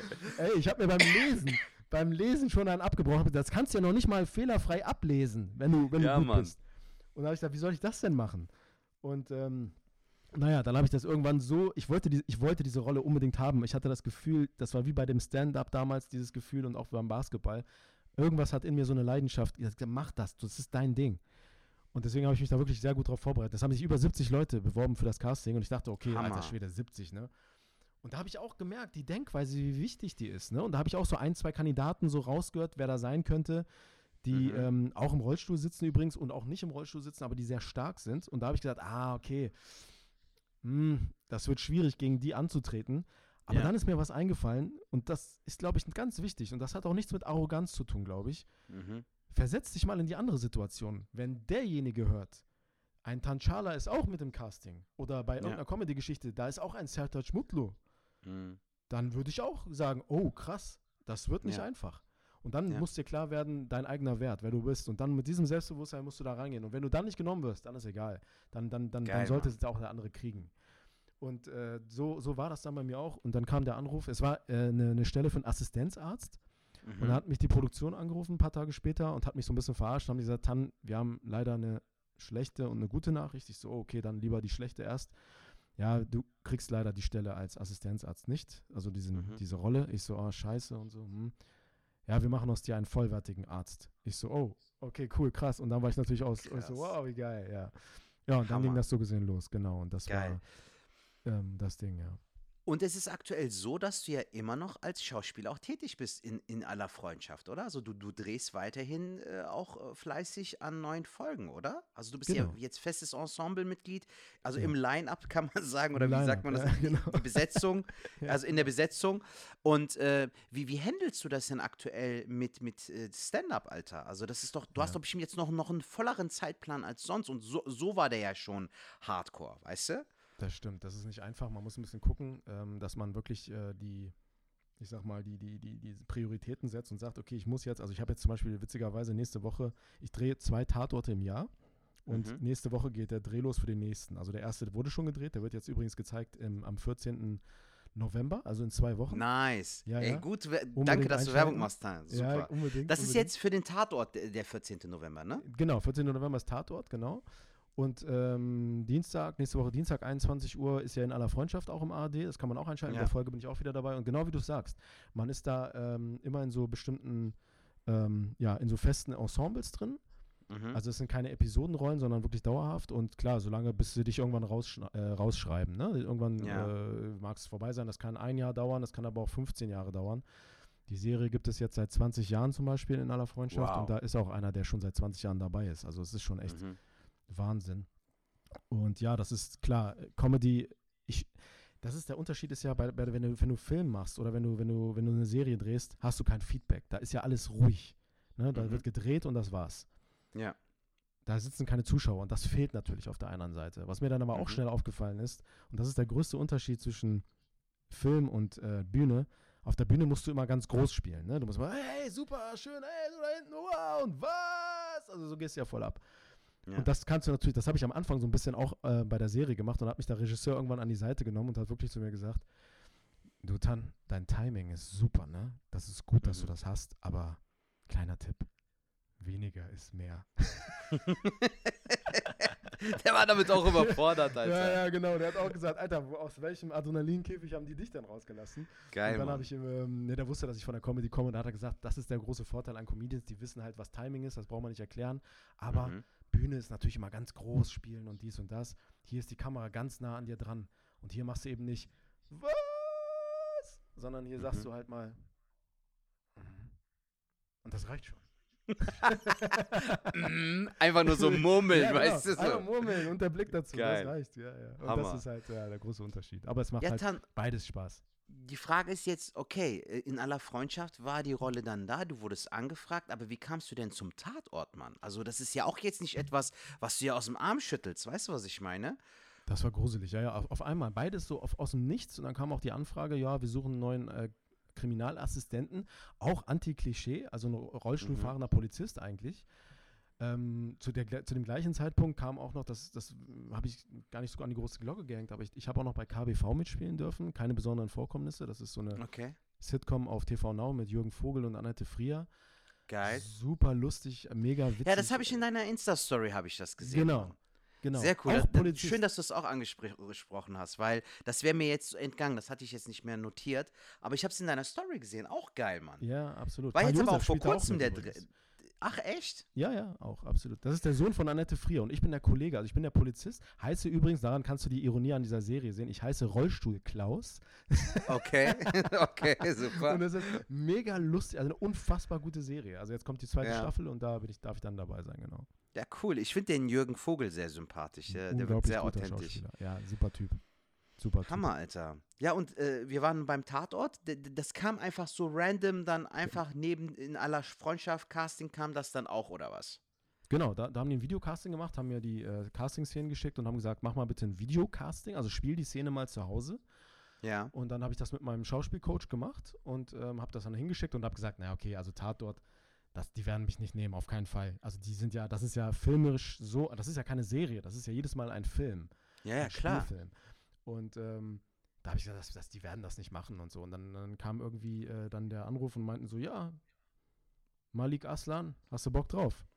Ich so, Geil, was Mann. gibt's, was ist denn los gerade? Also es ist ja zwei, also mein Schauspielcoach hasst mich, der ist ein super, also ganz lieber Kerl, auch selber Schauspieler und er sagt, du blöder Arsch, Alter, wie kannst du aus dem Nichts heraus so eine zwei äh, Rollen kriegen, wo ich mir Ich irgendwie die feier es übertrieben, Mann. würde? Das ist Wahnsinn. Also es ist wirklich, Glück, also wirklich Glück und ich weiß es auch sehr, sehr zu schätzen. Man muss es halt Bro, musst du auch. lernen zu Aber- schätzen, wenn du nicht aus dem Metier bist. Ja. Weil, weil, weil der Tatort ist ja, äh, ist zwar so ein richtiges Allmann-Ding, muss ich ganz ehrlich sagen. Also ich habe, glaube ich, einmal. Einmal äh, Ta Tatort geguckt. Das war so, ich, ich mag zwar so Krimiserien und sowas. Ich gucke ja sehr gerne dieses von Nathan Fillion, Castle. Aber das ist wiederum mit Humor verbunden und so. Und das ist, äh, der, der Charakter ist so sympathisch und so. Aber Tatort ist ja auch bitter ernst so. Bernd, hast du Sibylle getötet? Sowas ist Ja, auch ja, die genau. Dialog und so. Aber ich feiere das trotzdem, weil es ja auch äh, eine gewisse Qualität hat ähm, und äh, viel Wert drauf gelegt wird. Auch, auch mit den Städten und so finde ich das cool. Es gibt ja einen Münchner Tatort, einen äh, Kölner Tatort, Berliner 22, Tatort. ja. Wahnsinn, auch so Zürich und sowas. Zürich also es ist, ist äh, schon geil gemacht, Mann. Aber dass du jetzt darin noch mitspielst, plus dass du auch einen türkischen Polizisten spielst, der im Rollstuhl sitzt, also es ist so geil, dass auch äh, ja in der Film- und Serienlandschaft sich endlich mal was tut, Mann. Ja, ja. Weißt du, und stimmt. du, du, und du sorgst mit deinen Rollen auch dafür, dass die Leute halt sich auch endlich mal auch auf der Leinwand einen Türken als Polizisten vorstellen können oder als Arzt. Mhm. Was ja auch, wie gesagt, heutzutage gang und gäbe ist. So. Und das finde ich gut, Mann. Weil dieses Umdenken in den Köpfen, das muss stattfinden, Tan. Nur so kommen wir ja auch weiter, was so auch so das äh, Mindset angeht, finde ich. Absolut, ja, vor allem wenn du dich damit auch ein paar Sekunden länger befasst, merkst du ja auch zu einem, zum Beispiel, dass das auch eine gewisse Tiefe psychologisch hat. Ähm, das mit der Arztserie zum Beispiel, du kannst dir ja vorstellen, dass ich natürlich sehr viel in meiner Kindheit und Jugend zu Ärzten musste. Ja. Und mm, ich sag mal so, wer weiß besser als ich, wie es ist, auf Hilfe angewiesen zu sein. Ne? Ja, und Mann. deswegen kann ich halt natürlich ähm, dieses Gefühl als Arzt aus der anderen Sicht sehr gut diesem Menschen weitergeben, der dann halt eben meine Hilfe braucht, weil ich weiß, wie er sich Mhm. fühlt. Und das war Ja. eines der hauptausschlaggebenden äh, also Hauptargumente, warum ich diese Rolle so gerne gemacht habe, weil ich gesagt habe, hey, ähm, ich weiß ganz genau, wie ihr, was, wie ihr euch fühlt, wenn ihr auf Hilfe angewiesen seid. Und deswegen möchte ich euch diese jetzt äh, darstellerisch zumindest geben. Geil. Wie war es für dich denn? ähm, ich meine, du hast auf der einen Seite einen Arzt gespielt, auf der anderen Seite einen Polizisten. Zwei völlig andere Genres auch irgendwie. Ne? Das Mhm. eine ist Drama, das andere ist mehr so, geht Richtung Krimi. Äh, wo, wo, was war für dich schwieriger, Alter? Also den Polizisten zu spielen oder, oder den Arzt? Ähm, ich habe mich natürlich sehr auf diese Arztrolle sehr spezifiziert, weil die Tatort überhaupt nicht, äh, war gar nicht ein Thema. Ich wusste ja gar nicht, dass das kommt. Und Ja. als ich dann Polizist war, ich bin in, in meiner Polizistenrolle auch eher so der gefühlt ein bisschen jünger, ein bisschen Mhm. mehr so der Draufgänger-Typ, aber trotzdem noch sehr sarkastisch und lustig. Und da geht es natürlich mehr darum, ähm, rauszufinden, was ist denn da passiert mit dem Typen, der vielleicht gleich ins Krankenhaus kommt, den ich in einer anderen Serie dann operieren würde, wenn der dann da liegt. Also das ist total Wahnsinn, dass das sich so ein bisschen überschneidet. Aber es ist tatsächlich so ein bisschen in meiner Rolle, in meiner Person ein etwas unbefangener, jüngerer Ermittler, der natürlich auch ein Computerfreak ist, der immer weiß, wann ist das letzte Mal das Handy eingeloggt. So ermittle ich ja. Ne? Ach, ich, bin ja geil, ich, bin, ich bin okay. ja der Computer-Nerd sozusagen. Ach, geil. Genau, ich weiß, wo dein Tinder-Profil das letzte Mal eingeloggt war und all so eine Geschichte. Standort und sowas. Standort, ne? so. genau. Und so arbeite Geil. ich den Kommissaren zu, genau.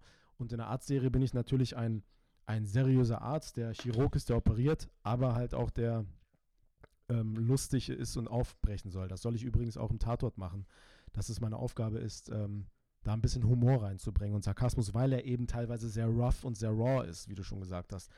Aber das, nice, Mann. Also ich finde das auch cool. Also du, du spielst sogar eher so einen äh, locker flockigen, coolen Typen so beim Tatort, der ja eigentlich sehr ernst ist auch. Ne? Also du bringst so ein bisschen Humor oder eine Genau. Prise Lockerheit auch mit als Kommissar, glaube ich. Ne? Es war auch tatsächlich eine ganz klare Ansage. Also es war so, wir würden gerne dich so, wie du bist. Und da kannst du mal sehen, und das finde ich ja so schön, dass es halt nicht eben nur darum geht, Diversität und wir brauchen unbedingt einen Rollstuhlfahrer, sondern das ist eine Mhm. Typenfrage. Das ist Ja. typenabhängig. Genauso wie jede Comedy-Besetzung. Ich, kein Veranstalter ist davon, kann sich davon freisprechen, auch aufgrund von Sympathie zu entscheiden. Und ich Mhm. glaube auch, dass du deswegen auch auf so vielen Mixed-Shows gebucht bist. Das ist ja kein Zufall, dass das so auch gut bei dir läuft. ähm, weil du halt generell einfach schon mal ein sympathischer Typ bist. Das ist schon mal so eine Nummer. Ah, der kann mal einen schlechten Abend haben, das ist nicht so schlimm, weil der halt einfach generell sowieso schon sehr sympathisch ist. Bülent Ceylan ist auch ein gutes Beispiel. Das ist einfach ein Ja. sehr, der gewinnt schon durch seine Sympathie die Leute. Mhm. Und äh, das ist auch bei anderen Comedians so. Aber es gibt halt Leute, wo ich sage, ja, der muss schon sehr lustig sein, damit der funktioniert an dem Abend. Und äh, diese Mhm. Sicherheit, die, äh, der, oder diese, dieses, diese Befangenheit, die hat man halt immer. Und deswegen glaube ich, dass sehr viel typenabhängig ist. Und schön, dass das eben nicht so schwer, wie soll ich sagen, nicht so thematisiert wird, auch in den Serien, dass die sagen, oh, da geht es immer nur um deinen Rollstuhl. Also bei dieser Art-Serie hat man mir gesagt, also bei In aller Freundschaft hat man mir gesagt, wir werden den Rollstuhl gar nicht zum Thema machen, groß. Mhm. Und ich dachte erst, naja, mal gucken, ob das wirklich stimmt. Jetzt habe ich schon so viele Folgen gedreht und ich kann es genau sagen, ja, richtig, machen die nicht. Das ist wirklich Geil. nur beiläufig. Und das Mhm. finde ich, das ist Inklusion, weil man eben nicht so viel nur drüber quatscht und redet, wie in Köln mit den, mit den Ausländern. Köln redet nicht drüber, sondern Ja. da wird das einfach gelebt. Da ist es einfach Mhm. normal. Und Ja. andere Städte reden drüber und da funktioniert es nicht. Warum? Aber schön eben auf den Punkt gebracht haben. Genau so ist Gutes es. Beispiel, Mann. Nee, ich finde das auch immer so nervig, Tan, weißt du. Ich kann mich dran erinnern, äh, weißt du, du bist auch mein Bro mit einer Behinderung so, aber ich mag dich doch als Mensch, so wie du bist, weißt du so? Und du kennst mich auch. Ich habe einmal eine, äh, einen Auftritt gehabt. Du kennst das doch bestimmt auch, dass du auch manchmal so mit Sachen angefahren wirst. Hattest du vielleicht auch mal in deinem Set, in deinem Programm, wo du denkst so, was hat das jetzt damit zu tun? Im Türkischen sagen wir so, na la kalan so, weißt du? Ja, ja, ja, Das war bei mir so, ich habe halt eine Nummer, wo ich sage, dass ja manche Leute auch echt komisch sind, was Mimik und sowas angeht. Und es gibt bei mir halt eine Nummer, wo ich sage, es, ich verstehe diese Leute nicht, die beim Reden die Augen zumachen. Weißt du, was ich meine? Dieses so, hey Tan, wie geht's dir? Alles klar bei dir? Ja, Mhm. lang nicht mehr gesehen. So, was soll der Scheiß, Mann? Augen die ganze Zeit zu. Vor allem lang nicht mehr gesehen. Digga, die Augen sind zu. Natürlich siehst du mich nicht. Natürlich es für mich. Und dann habe ich bei so einer äh, Integrationsforum-Geschichte gespielt in Bonn. Nach der Showtime, ungelogen, kommt eine Dame zu mir und haut folgenden Satz raus. Sie haben sich über behinderte Lust, in dem Moment halt, ne, mit den Augen, Mhm, haben mhm, sich über behinderte Menschen lustig gemacht. mhm. Ich so, Alter, hast du noch alle Tasten im Schrank? So, also, nur weil du jetzt irgendwas interpretierst, und das ist das, was du eben auch, glaube ich, meintest, so manchmal regen die Leute sich auch so künstlich über Sachen auf, nur weil die jetzt der Auffassung sind, dass sie jetzt ihr Maul aufreißen müssen. Weißt du, so, ich muss jetzt abfacken. Warum? Weil ich es kann. So, aber nicht, weil es jetzt auf Tatsachen beruht, weißt du? Und auch so diese Leute, die dann äh, auch so, so pseudomäßig so Empathie äh, aufbringen in Sachen, wo, wo du vielleicht sogar selbst als Rollstuhlfahrer nicht mal so viel Wert drauf legst oder dir denkst, Genau. übertreib doch nicht so mäßig, weißt du? Genau, die machen durch diese Übertreibung oder diese dieses Thematisierung, dieses Zuspitzen, machen sie das Thema noch spezieller und Genau. entfernen, entfernen das noch mehr und machen daraus was so Besonderes, dass es schon wieder zu weit weg von dir ist. Und Ja. gerade die, die danach ankommen zu dir und sowas sagen, also sogar ich, muss dir dir mal vorstellen, also ich habe ja das Alibi des Jahrtausends unter meinem Arsch, dass ich das darüber ähm, Comedy machen darf.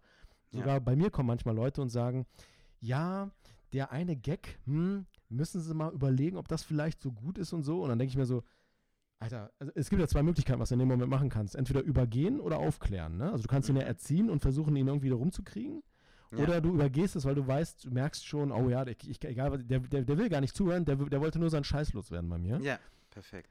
Und Also ähm, gut auf den Punkt gebracht, ja. das, ist, das ist leider so bei den meisten so. Und ich, ich finde es auch ganz, ganz schlimm. Also in de, dein Beispiel, ich finde sowas so furchtbar. Hätte ich daneben gestanden, hätte ich gesagt, oh, Entschuldigung, ey, bitte, bitte, ey, hau bloß ab, Alter. Dann Ja. guckst du dir nicht mehr an, ey. Weil wenn, wenn ein Mensch, der ganz offensichtlich aus der künstlerischen Szene kommt, äh, selber Migrationshintergrund ist, äh, selber so rüberkommt, der macht für mich sich nicht über Minderheiten lustig oder Randgruppen. Und wenn ich diese Empathie nicht habe, um das zu Mhm. spüren, dann müsste ich eigentlich die Klappe halten. Aber das passiert ja nicht, sondern aufgrund dieser fehlenden Empathie kommen die Leute zu dir und wollen dich belehren und Ja. sagen, weil das ist ja auch das Einzige, was der gefunden hat oder sie gefunden hat da, daran. Mhm. Und ich, das ist wie mit einem Kommentar im Internet. Ich wette mit dir, dass irgendwas bei dieser Frau an dem Tag nicht gut gelaufen ist vorher. Ja, auf jeden Fall. Aber äh, das ist ja auch wichtig für uns, mein Lieber, dass wir auch da, da drüber stehen und auch sagen, so weißt du was, laber ruhig, aber ich muss mir den Schuh jetzt nicht anziehen, so, weil wenn wir uns das alles zu Herzen nehmen würden, Tan, dann wären wir auch nicht in unserem kreativen Schaffen so frei. Und das Ja. ist ja aber auch wichtig, dass du als Künstler oder Künstlerin auch frei bist und auch frei denken und handeln kannst und dass du auch selbst deine Grenzen einschätzen kannst. Allein schon, wenn du sagst, ich spreche das, dieses und jene Thema an, dann weißt du ja eigentlich schon von dir selbst aus, du findest es so äh, erzählenswert, dass du es dich auch traust, darüber zu reden. Mhm. Und da darf man sich auch nicht so schnell äh, zensieren lassen. Das ist mir nämlich aufgefallen, dass mich das auch manchmal, äh, ich weiß nicht, wie es bei dir war, aber es hat mich auch manchmal verunsichert, weißt du Trifft so? es dich, ja? Also ja. Äh, nimmst du dir das zu Herzen? Ja, in dem Sinne, dass ich mir denke, so, ich denke darüber nach, ob, ob dahinter was steckt. Aber in mhm. dem Fall war es so, dass ich direkt in so eine Abwehrhaltung gegangen bin und gesagt habe, nein, nur weil sie das jetzt falsch verstehen, heißt es noch lange nicht, dass ich mich mich, mir diesen Schuh anziehen muss. Und mhm. sie hat es auch danach nicht gerafft. Sie meinte dann auch sehr, sie verstehen, glaube ich, nicht, was ich meine. Ich, so, ich weiß ganz genau, was sie meinen. Sie wollen sich mhm. über irgendwas künstlich abfacken, nicht mehr, nicht weniger so. Mhm. Und dann ist mir das auch kackegal, ob sie mich dann frech findet oder unsympathisch. Digga, der, der Saal hat gekocht. Da, das mhm. war so, äh, das war voller Abriss und das auch noch so richtig geile Multikulti-Veranstaltung mit Müttern und Kindern und äh, älteren Leuten, jüngeren Leuten, so Mischmasch. Und da muss man den Schuh nicht anziehen. Wenn es jetzt so ein Flop-Abend wäre, wo du dann am Ende gefühlt auch ausgebucht und mit drei Tomaten beschmissen wirst, wäre es mhm. ja nochmal was anderes.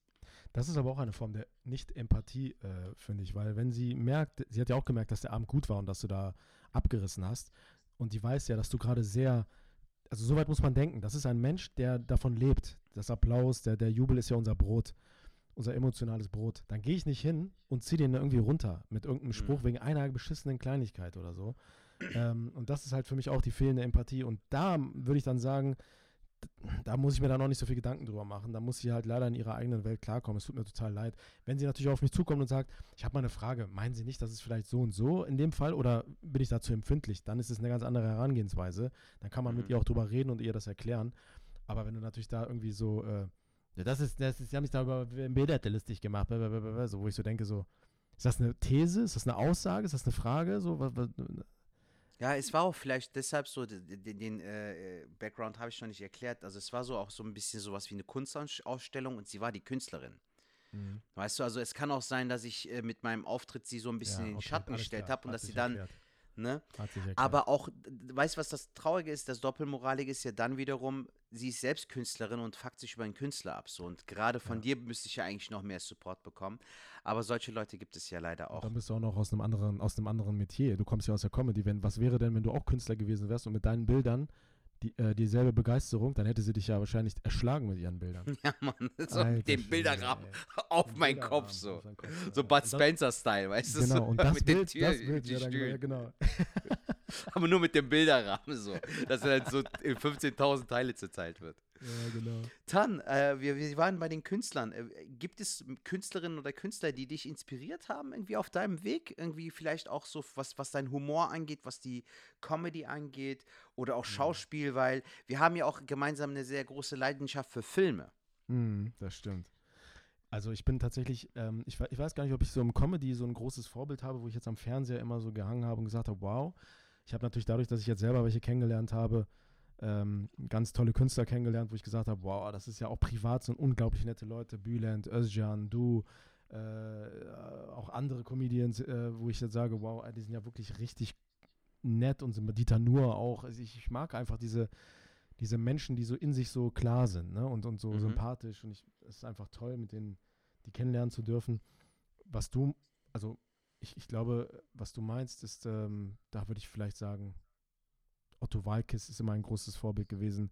Äh, ja. Loriot, Heinz Erhardt. Ich bin so ein bisschen oldschool, was es angeht. Mhm. Das ist so, ähm, ich mag diesen, diesen Humor, der so einfach gestrickt ist, weil dann weißt du, das können auch nur die machen. Also wenn das jetzt jemand anders, also ein gutes Beispiel, ich habe letztens einen Otto-Film gesehen. Ja. Also, wie sich das schon anhört, so ein Otto-Film, ne? Hm. Und äh, das war so eine einfache Szene. Der hat sich da mit so einer sehr esoterischen Frau unterhalten, die sehr mhm. so an, an, an, an, an Dings glaubt, so an Sternzeichen und so. Yeah. Und dann hat, hat sie ihn gefragt, was finden Sie denn für ein Sternzeichen? Und dann hat Otto zum Beispiel gesagt, Krebs, zum Hummer hat es nicht gereicht. Und dann mhm. sagt sie, oh, das ist aber schön, ich habe Fische im Aszendenten. Dann sagt mhm. er, oh, das tut mir aber leid, da sollten Sie mal zum Arzt gehen. Ich fand das so geil. Das ist so billig, das ist so Billy-Witz, ne? Wenn das jemand anders macht, denkst du so, Alter, was, was laberst du für eine Scheiße? Mhm. Und wenn das aber lustig ist, dann ähm, ist das für mich, heißt das, dass das ein ganz großer sein muss. Und ähm, mhm das sind so die Leute, die mich immer inspiriert haben. Also diese einfachen Witze, auch diese Bud Spencer und Terence Hill Komik, ja. die ja sehr, sehr erschaffen wurde, die ja im Original überhaupt nicht so ist, sondern durch die Mhm. Synchronsprecher so gekommen ist. Ja. Äh, das sind so Sachen, die mich wirklich kriegen, muss ich ganz ehrlich sagen. Und das Mhm. finde ich schon sehr, sehr geil, ja. Ja, aber auch äh, zum Beispiel, ich weiß ja auch, äh, sieht man sogar im Hintergrund, Alter, du bist ja auch ein ganz großer Jordan-Fan. Ne? Ja, Und ja. auch da merkt man ja auch zum Beispiel, selbst so Sportler können einen ja auch krass inspirieren. Also wer, Ja. wer The Last Dance hier auf Netflix geguckt hat, Wahnsinn, spätestens ja. da, weißt du, wenn du spätestens danach Jordan nicht liebst, Alter, dann sch- hast du irgendwie einen Fehler gemacht, weil also die, diese, diese Energie, die dieser Mann irgendwie an den Tag gelegt hat, diese Leidenschaft für, für, für Basketball, für das Spiel, für die Mannschaft, also der, der hat ja wirklich dafür gebrannt. Deshalb muss ich auch ehrlich sagen, für mich ist, ich, ich habe mit Basketball nicht viel am Hut. Ich habe selbst auch Mhm. Drei Jahre lang in einem Verein damals gespielt, aber äh, die, die, die, die Leidenschaft, die Jordan halt an den Tag gelegt hat, die wird für mich persönlich ein LeBron James niemals erreichen. So. Also Jordan ist einfach ein Markenzeichen, Alter. Der steht für Basketball. Äh, Gefühlt ist er der Basketball. Weißt du, was ich meine? So, Ich Ja. weiß nicht. Jordan ist ist, was ganz ähm, Besonderes. Genau, das ist halt, es gibt, es gibt so ganz bestimmte, also Jordan war halt seiner Zeit voraus, ne? Und der, Ja. der war ja wie so aus der Zukunft. Äh, Mhm. ein, ein, ich könnte dir jetzt was zeigen, da müsste ich aber so ein bisschen vom Mikrofon weggehen, dann kann ich dir mal meine Jordan-Leidenschaft zeigen. Pass auf, ich zeig dir jetzt Ja. mal was. Pass auf, wir haben, wir haben, wir haben gerne. 30 Sekunden, pass auf. Okay.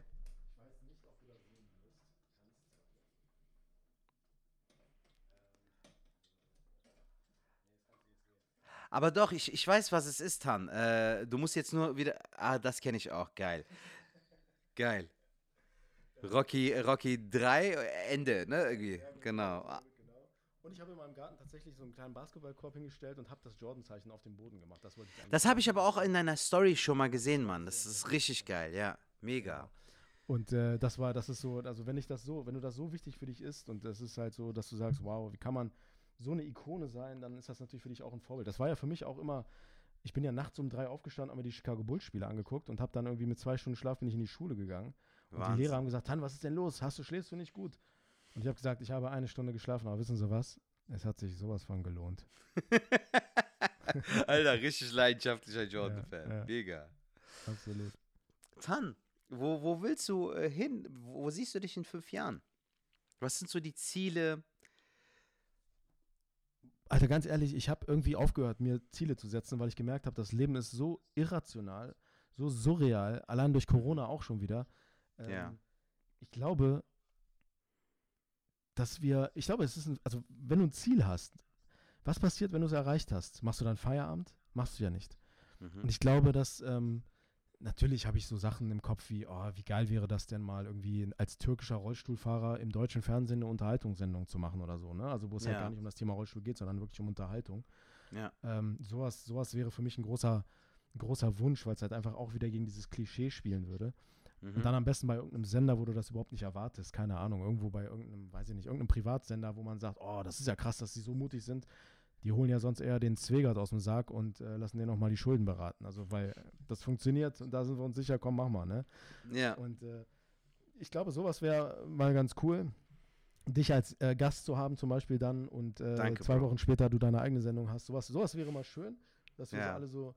Und das wäre so ein Traum, aber auf der anderen Seite habe ich festgestellt, also hättest du mich vor drei Jahren gefragt, hätte ich dir ja niemals gesagt, in einer Serie mitzuspielen. Genau, Und- darauf wollte ich nämlich an, auch anschließen. Es ist ja so ein bisschen äh, Notorious B.I.G.-mäßig, it was all a Ja. dream, weißt du? It was all a dream, genau. Also wenn man bedenkt, jetzt vor vier Jahren beim NDR Comedy Contest hätten wir beide nicht gedacht, dass du irgendwann mal Tatortkommissar wirst oder einen Arzt in aller Freundschaft spielen wirst. Das ist schon irgendwo surreal und aber auch gleichzeitig faszinierend. Oder Weil du es ja deinen dieses Podcast Ding- hast und so erfolgreicher Comedian weiterhin auch wirst und bist und deine ganzen Sachen machst. Ich meine, das ist ja auch nicht oh- ohne. Also diese Weiterentwicklung, das ist, glaube ich, wirklich dieses, das ist das Ziel, glaube ich, dass du nicht Finde aufhörst. ich auch. Ja. Das ist, glaube ich, wichtig, dass du nicht faul wirst. Das ist ganz, ganz wichtig. ja. Und irgendwann kommt was, dann passiert halt irgendwas. Wie, wie war das jetzt für dich so inspirationsmäßig dann ähm, bezüglich neue Bits, neue Gags schreiben so? Hattest du da auch so eine Durststrecke oder Oh, ja. wann bist du am meisten inspiriert? Hast du da irgendwie so, so, so eine, äh, so, wie soll ich sagen, irgendwie so, so ein Ritual oder irgendwie ähm, eine bestimmte Vorgehensweise, wie du dir neue Gags erarbeitest? Genau, also das mit dem Inspirieren war ja sehr schwer natürlich, weil wir uns nicht mehr, weil wir nicht mehr raus konnten, weil wir nichts mehr machen konnten. Also du hast ja nichts erlebt. Ja. Und ähm, ich wollte jetzt kein Bit und das habe ich auch nie gemacht. Ich habe niemals ein Bit über Corona geschrieben zum Beispiel, weil ich gedacht habe, boah, um Gottes Willen. Aber ähm, dann ist mir aufgefallen, Alter, du bist jetzt in dieser Serie dabei. Also habe ich mal ein Bit darüber geschrieben, ähm, wie es ist jetzt als Rollstuhlfahrer in, und Türke in der Sachsenklinik äh, äh, zu arbeiten. Geil. Äh, was ja schon alleine Ironie in, in reinster Form ist.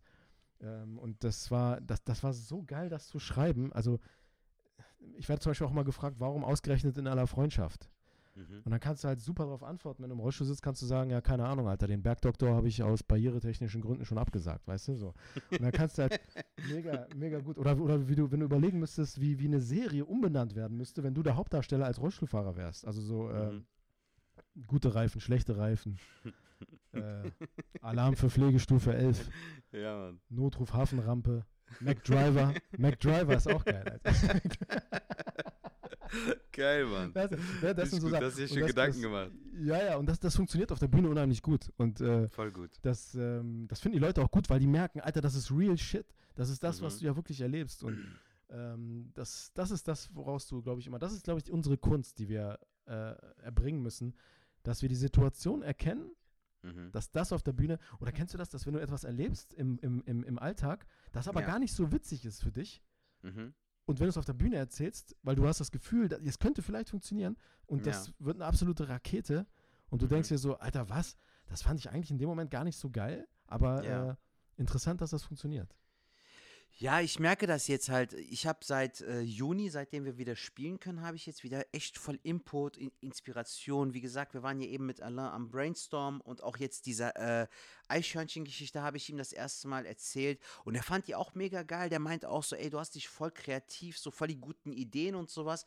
Und das ist schön halt, äh, das Gefühl wieder zu haben, dass, auch, dass es auch wieder vorwärts geht dann, weil bei mir war es auch lange Zeit so ein Gefühl, ähm, dass ich kein Gefühl mehr hatte, weißt du so? Also du, du schreibst da ein Bit oder hast eine Idee, dann gehst du zu einem Open Mic und du kannst es gar nicht irgendwie abwägen, so ist es jetzt gut, ist es erzählenswert oder soll ich den Gag direkt wegkicken. Aber beim Eichhörnchen-Bit, beim Ring verloren Bit, da hänge ich auch dran, weil ich äh, sage so, ey, das sind reale Geschichten, äh, die, die kommen safe ins neue Programm und in allererster Linie finde ich sie witzig und will sie auch mitteilen, weil, Digga, so das Eichhörnchen, dass das nochmal reinkommt, so, auch, das bekomme ich nicht so leicht hin, weißt du? Es Ja, war Mann. aber hier und jetzt das Beste draus machen und ähm, auch äh, so, so, ich, ich freue mich einfach, dass es jetzt gerade wieder so on fire mäßig ist, weißt du so? Und du feilst ja auch dran. Also du hast ja gesagt, zum Beispiel die Ringgeschichte. Wenn ich richtig informiert bin, hast du es jetzt so gedreht, dass du den verloren hast, weil es ja genau, sympathisch genau, weil ist. es so Genau, das- sympathischer rüberkommt, genau. Genau. Und äh, das sind die Kleinigkeiten, die es ausmachen. Und ich finde, das ist so, ähm, das ist das Wichtige dran, weil eine Geschichte, wenn ich mir mein erstes Solo angucke und das, was ich danach gespielt habe eigentlich, das war ja nichts anderes als eher so ein roter Faden. Ja. Äh, das hat ja gar nichts mehr damit zu tun. Und das wird dir bei deinen Geschichten, ich wette mit dir, dass du die Ring- und die Eichhörnchen-Geschichte noch in einem Jahr erzählen wirst. Mhm. Aber so anders ist, dass du dich gar nicht mehr erinnern kannst, wie es eigentlich mal war. Das macht aber nichts, weil das Fundament immer das gleiche sein wird. Also es ist Ja. eine reale Geschichte, die aber unterhaltsam erzählt werden muss. Und dann darfst Mhm. du halt auch Teile dazu nehmen und, und so bauen, dass es wieder besser funktioniert. Und das macht ja auch Spaß. Und vor allem macht es am meisten Spaß, wenn wir es nicht verstehen, oder? Ich erzähle jetzt etwas aus einer anderen Sicht oder so oder sage das andersrum und plötzlich ist es viel, viel lustiger. Aber ich Ja, weiß gar nicht so eben. richtig, wieso. Also ich habe halt auch, ich muss auch ehrlich sagen, ich habe halt auch die letzten Jahre halt mehr mit dem Solo verbracht und dieses äh, Solo-Spielen und so und habe gar nicht so viel Neues geschrieben.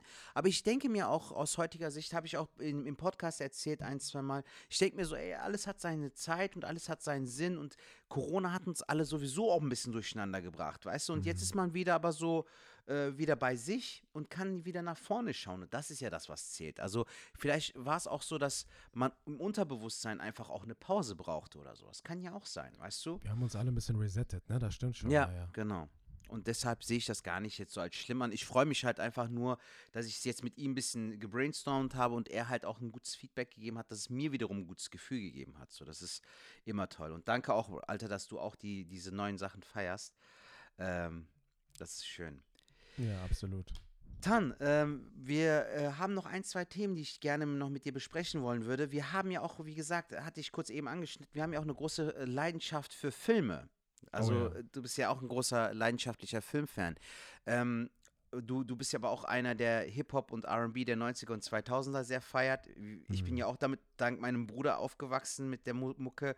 Ähm, wie, wie siehst du das aktuell? Ich finde, ich merke, ich ertappe mich sehr oft dabei wieder, wie ich so alte Soul-Lieder, alte RB-Lieder und so viel mehr oder viel lieber höre, als, Mhm. äh, als die neuen Sachen oder auch bei Filmen, so dass ich mir dann irgendwie so einen Oldschool-Film aus den 80ern, 90ern, Anfang 2000ern lieber zehnmal mehr gebe, Mhm. als irgendwie jetzt so einen aktuellen Film.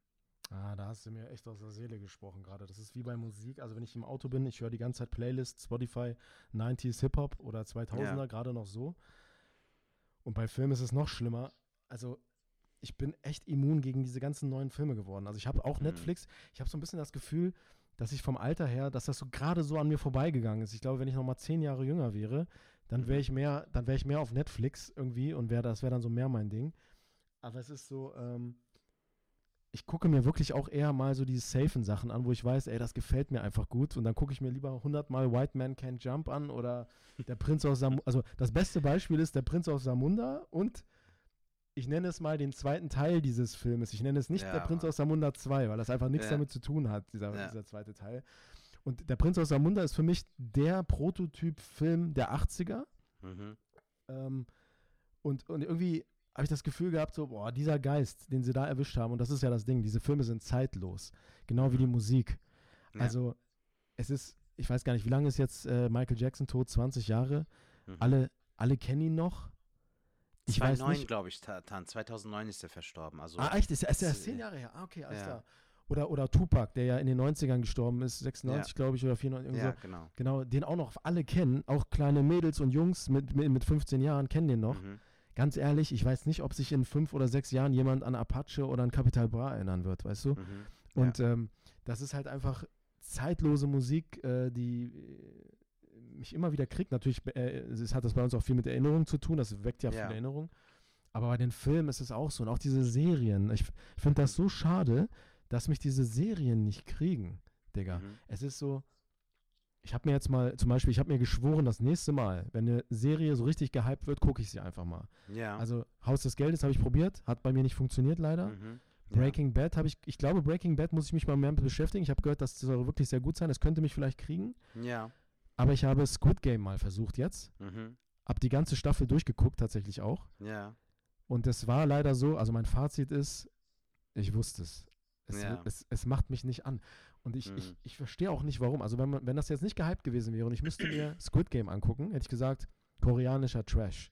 Mhm. Ähm, plus, ähm, so ein bisschen hatte ich auch das Gefühl, dass das diese ganze Serie, also ich bin ja so ein, ich bin, ich bin nicht so ein äh, Verschwörungstheoretiker, aber ich hatte irgendwie das Gefühl, dass diese ganze Serie nichts anderes ist als eine riesen Produktplatzierung von Sony PlayStation. Weil Okay. ähm, das kann doch kein Zufall sein, dass die Symbole da so eine große so, Rolle ja, spielen. ja. Okay, stimmt. Genau. Und ich habe mir Ja. aber übrigens, habe ich mir gedacht, ich kann doch nicht der Einzige sein, dem das aufgefallen ist. Dann habe ich das gegoogelt und es gibt irgendwo nur ein ganz kleines Interview darüber. Ja. Daran merkst du schon, wie, dass da irgendwas nicht stimmen kann. Und da sagt der Erfinder dieser Serie, ja, ja, das habe ich so gemacht, weil ich halt ein riesiger PlayStation-Fan bin. Okay. okay, geil. Ja. Ja, Und das ist halt so das, Tan. ja, ja, genau. Das ist halt so das Ding. Aber ich bin leider auch, ich gucke mir lieber die alten, also wenn jetzt ein Bud Spencer-Film läuft und die neueste Folge von Squid Game kommen würde, Ja. dann würde ich mir wieder den Bud Spencer-Film angucken, den ich schon in- und auswendig kann. Ja, so. ich habe ich hab letztens auf YouTube, ich verfolge halt auch so, so diese Kino-News und sowas, weil ich halt auch immer interessiert bin an neuen Sachen und sowas. Und manchmal kommt ja noch was Geiles raus. Und da Mhm. meinte aber auch letztens einer, äh, Ren Kühn heißt der, heißt sein äh, Ding heißt, äh, sein YouTube-Channel heißt Filmflash. Da hat er was sehr, sehr Schönes auf den Punkt gebracht, Han. Der meint, dass Netflix eigentlich leider größtenteils immer nur so B-Movies produziert, Alter. Es Ja. sind nie wirklich so Top-Sachen. Es gibt auch manchmal gute Serien, aber so Mhm. filmtechnisch zum Beispiel wird zwar viel produziert, viel rausgehauen, aber es ist meistens nicht sehenswert. Und ich bin zum Beispiel so ein Typ, der immer sagt so, wer spielt mit? Ist der Regisseur gut oder ist es ein gutes Drehbuch? Hat der Mhm. Film überhaupt irgendwas, was er mir geben kann? Du siehst hab das jetzt letztens- ja. Ja, so, ich habe ja letztens zum Beispiel Just Mercy geguckt mit Michael B. Jordan, so, ist ein sehr schönes Drama, wo es halt um, um die Todesstrafe geht. Und Jamie Foxx spielt mit und das war ein geiles Drama, aber du merkst halt auch, der Film hat Tiefe, der beruht auf wahren Tatsachen. Also es gab Mhm. diese Person wirklich, die dann irgendwie zum Tode verurteilt wurde und am Ende irgendwie noch gerettet werden konnte, aber ähm, das, das ist dann halt auch etwas, was Tiefe hat und dann ist es keine Zeitverschwendung, wenn der Film auch mal zwei Stunden geht. Aber bei Netflix Genau. ist es so, du, du guckst dann irgendwas, aber es hat nicht wirklich so eine Substanz und dann denke ich mir so, na, nein, Mann, das war es jetzt nicht. Ja, weil diese, das ist ein bisschen angepasst an diese Schnelllebigkeit. Du findest es- etwas, irgendwas gerade ganz gut, dann ist es auch ganz schnell oben und dann Mhm. ist es ganz schnell wieder weg. Und ähm, dann interessiert es auch keinen mehr. Und dann war es das auch. Dann hast du das eine Zeit lang gesuchtet, hast du geguckt, aber diese Nachhaltigkeit ist halt nicht mehr da. Und das, ähm, das weiß Netflix natürlich auch. Die zeigen halt etwas. Es gibt so Ausnahmen, die dann sehr gut funktionieren, wo man weiß, oh, da freuen sich die schon. Ne? So LOL zum Beispiel hat ja sehr gut funktioniert. Ja. Ähm, jetzt hat, jetzt gab es die zweite Staffel und ich wusste, dass das so kommt. Viele sagen, ja, war auch ganz cool, Mhm. aber hm, nicht so ganz und irgendwie so und so. Das wird immer, das ist ja immer so. Und das ist, unsere Zeit ist halt einfach so. Das ist ja bei den Comedians auch schon so, dass ähm, schnell jemand mal so ein virales Video hat, dann wird er gehypt Ja. und dann ist er schnell wieder weg. Mhm. Und das ist sehr, sehr schwierig. Und ich habe irgendwie das Gefühl, man will nur diese, diese kurzzeitige Gier will man befriedigen oder diese Lust, diese Neugier will man befriedigen und das Mhm. war's. Also ein guter Freund von mir, der auch sehr künstlerisch am Theater arbeitet, sagt auch, ey, Netflix-Filme sind teilweise eine Beleidigung. Also au- in ganz großen Produktionen sogar liegen da Ja. Leute, die tot, tot am Boden liegen und du siehst, wie der Bauch sich bewegt und die atmen. Das Mhm. darf nicht passieren. Und Ja. das äh, sehe ich eigentlich genauso. Das ist ähm, ja schwierig. Ich glaube, da musst du einen sehr persönlichen Bezug zu haben. Also Rocky-Filme zum Beispiel. Ich glaube, jemand, der noch nie einen Rocky-Film geguckt hat und jetzt Creed 2 und 1 guckt, der wird Mhm. sagen, ja, ist ein ganz netter Boxerfilm, so, aber Ja. pff, für mich ist es was anderes, weil ich natürlich ein riesen äh, Rocky-Fan bin, genau wie du. Ja. Ähm, Wir wir immer wieder diesen Rocky, Bezug haben. Ja, klar. Ja. Genauso wie Cobra Kai. Das hat mich zum Beispiel so ein bisschen gekriegt, muss ich sagen. Ja, das, das ist geil, das freut mich, Mann, weil das ist wirklich sehenswert, Mann. genau. Also das ist so ein Ding, was ich halt sehr cool finde, dass die so diesen 80er-Vibe in die Gegenwart transportiert haben und das auf eine sehr charmante und kluge und gute Art. genau. Funktioniert aber auch nur, weil wir da einen Bezug zu haben, emotional. Ja, und, das stimmt. Ähm, wenn du niemals äh, Karate Kid gesehen hättest, dann würdest du wahrscheinlich diesen das nicht gucken. Also weil du es halt einfach, vielleicht sagst du, ja, verstehe ich jetzt nicht so. Okay, es gab die mal als Serie, alles klar. mhm. Und vor allem, wenn du so, so Sachen noch in deinem Unterbewusstsein hast, weil sind wir mal ganz ehrlich, dieser Daniel San, ne? ja. In den Karate Kid-Filmen, wenn der irgendwas nicht konnte, wenn der war's irgendwas nicht Karate. konnte, dann war es Karate, Alter. Ne? Und, und ich habe immer gesagt, das ist so ein Typ, der müsste eigentlich irgendwo, keine Ahnung, der müsste an, bei, bei Rewe an der Kasse sitzen, so ein Typ ist das. Ne? Und jetzt verkauft er Autos in dieser Ja. neuen Auffassung und das ist halt so, ja, das ist sein Job, das ist sein Ding. ja. Und dann kickt er aber diesem einen Typen diesen Bubble Tea aus der Hand in der einen Folge, wo ich so denke, so, er zeigt mal ganz kurz und der Tritt, sogar der war scheiße. Also ganz ehrlich, der ist super Slow-Mo, holt nicht alles raus. Ja. Und ähm, das finde ich, also da, mit dieser Ironie auch zu spielen, das finde Mhm. ich halt großartig. Das hat Jean-Claude Van Damme übrigens auch gemacht in, sein, in seiner Serie, ähm, Jean-Claude Van Johnson. Mhm. Und man, man merkt ja, dass Jean-Claude Van Damme, wenn du, wenn du ihn auf seiner Instagram-Seite siehst, der postet Ja. ständig alte Fotos, ne, wo er noch richtig gut aussah und so. ja. Der Typ hat eine Dauer-Midlife-Crisis. Mhm. Und der spielt in dieser Serie damit so sehr, die erste Folge, guck dir die mal an, der erste Intro, was da passiert, da geht die Wo Kamera auf, die Serie Tan? auf Amazon Prime Ah, okay. und, und guck dir nur mal die erste Folge, die erste, die, diese ersten fünf Minuten an, du lass dich Ja. kaputt, die Kamera geht auf ihn zu Mhm. und er sagt, hallo, mein Name, war Jean, äh, mein Name ist Jean-Claude Van Damme, ich bin super berühmt. Und dann sagt er so, vielleicht kennen Sie noch meine Filme, äh, vielleicht kennen Sie noch meinen Film Bloodsport. Ja. Der kommt andauernd im Fernsehen. Dass er sich so selbst so der, verscheißt der, nimmt sich, quasi. der verscheißert sich selber. Und dann siehst du so, wie so, so Securities, der steht da in irgendeiner Halle und dann kommen so Securities und wollen ihn so mit so Totschlägern kaputtschlagen. Und dann sagt er das auch. Ja, da sind gerade Leute, die wollen mir wehtun. Aber ich habe keine Angst, weil ich bin der Meister des. Und dann will er einen Spagat machen und sagt das auch, Spagat. Aber er kriegt den Spagat nicht ganz hin, weil er schon ein bisschen verkalkt ist. Ne? ja. Und dann siehst du, wie, wie sie ihm in super Slow-Mo mit diesen Totschlägern voll in die Fresse hauen. Ah, das sieht richtig geil aus. Und dann siehst du in der nächsten Szene, wie er zu Hause aufwacht und so. Und dann überall Poster von ihm, so geballte Ladung, Double Impact und so. Weißt du, wie er sich selber so. Das ist so lustig und so gut gemacht. Also die erste Folge, guck dir die mal an, die ist echt gut. Geil, Mann. Ja. Danke, Tan, für den Tipp. Oh, ein Serientipp, ein Serientipp, hast du Ja, gemerkt? Killer. Sehr geil.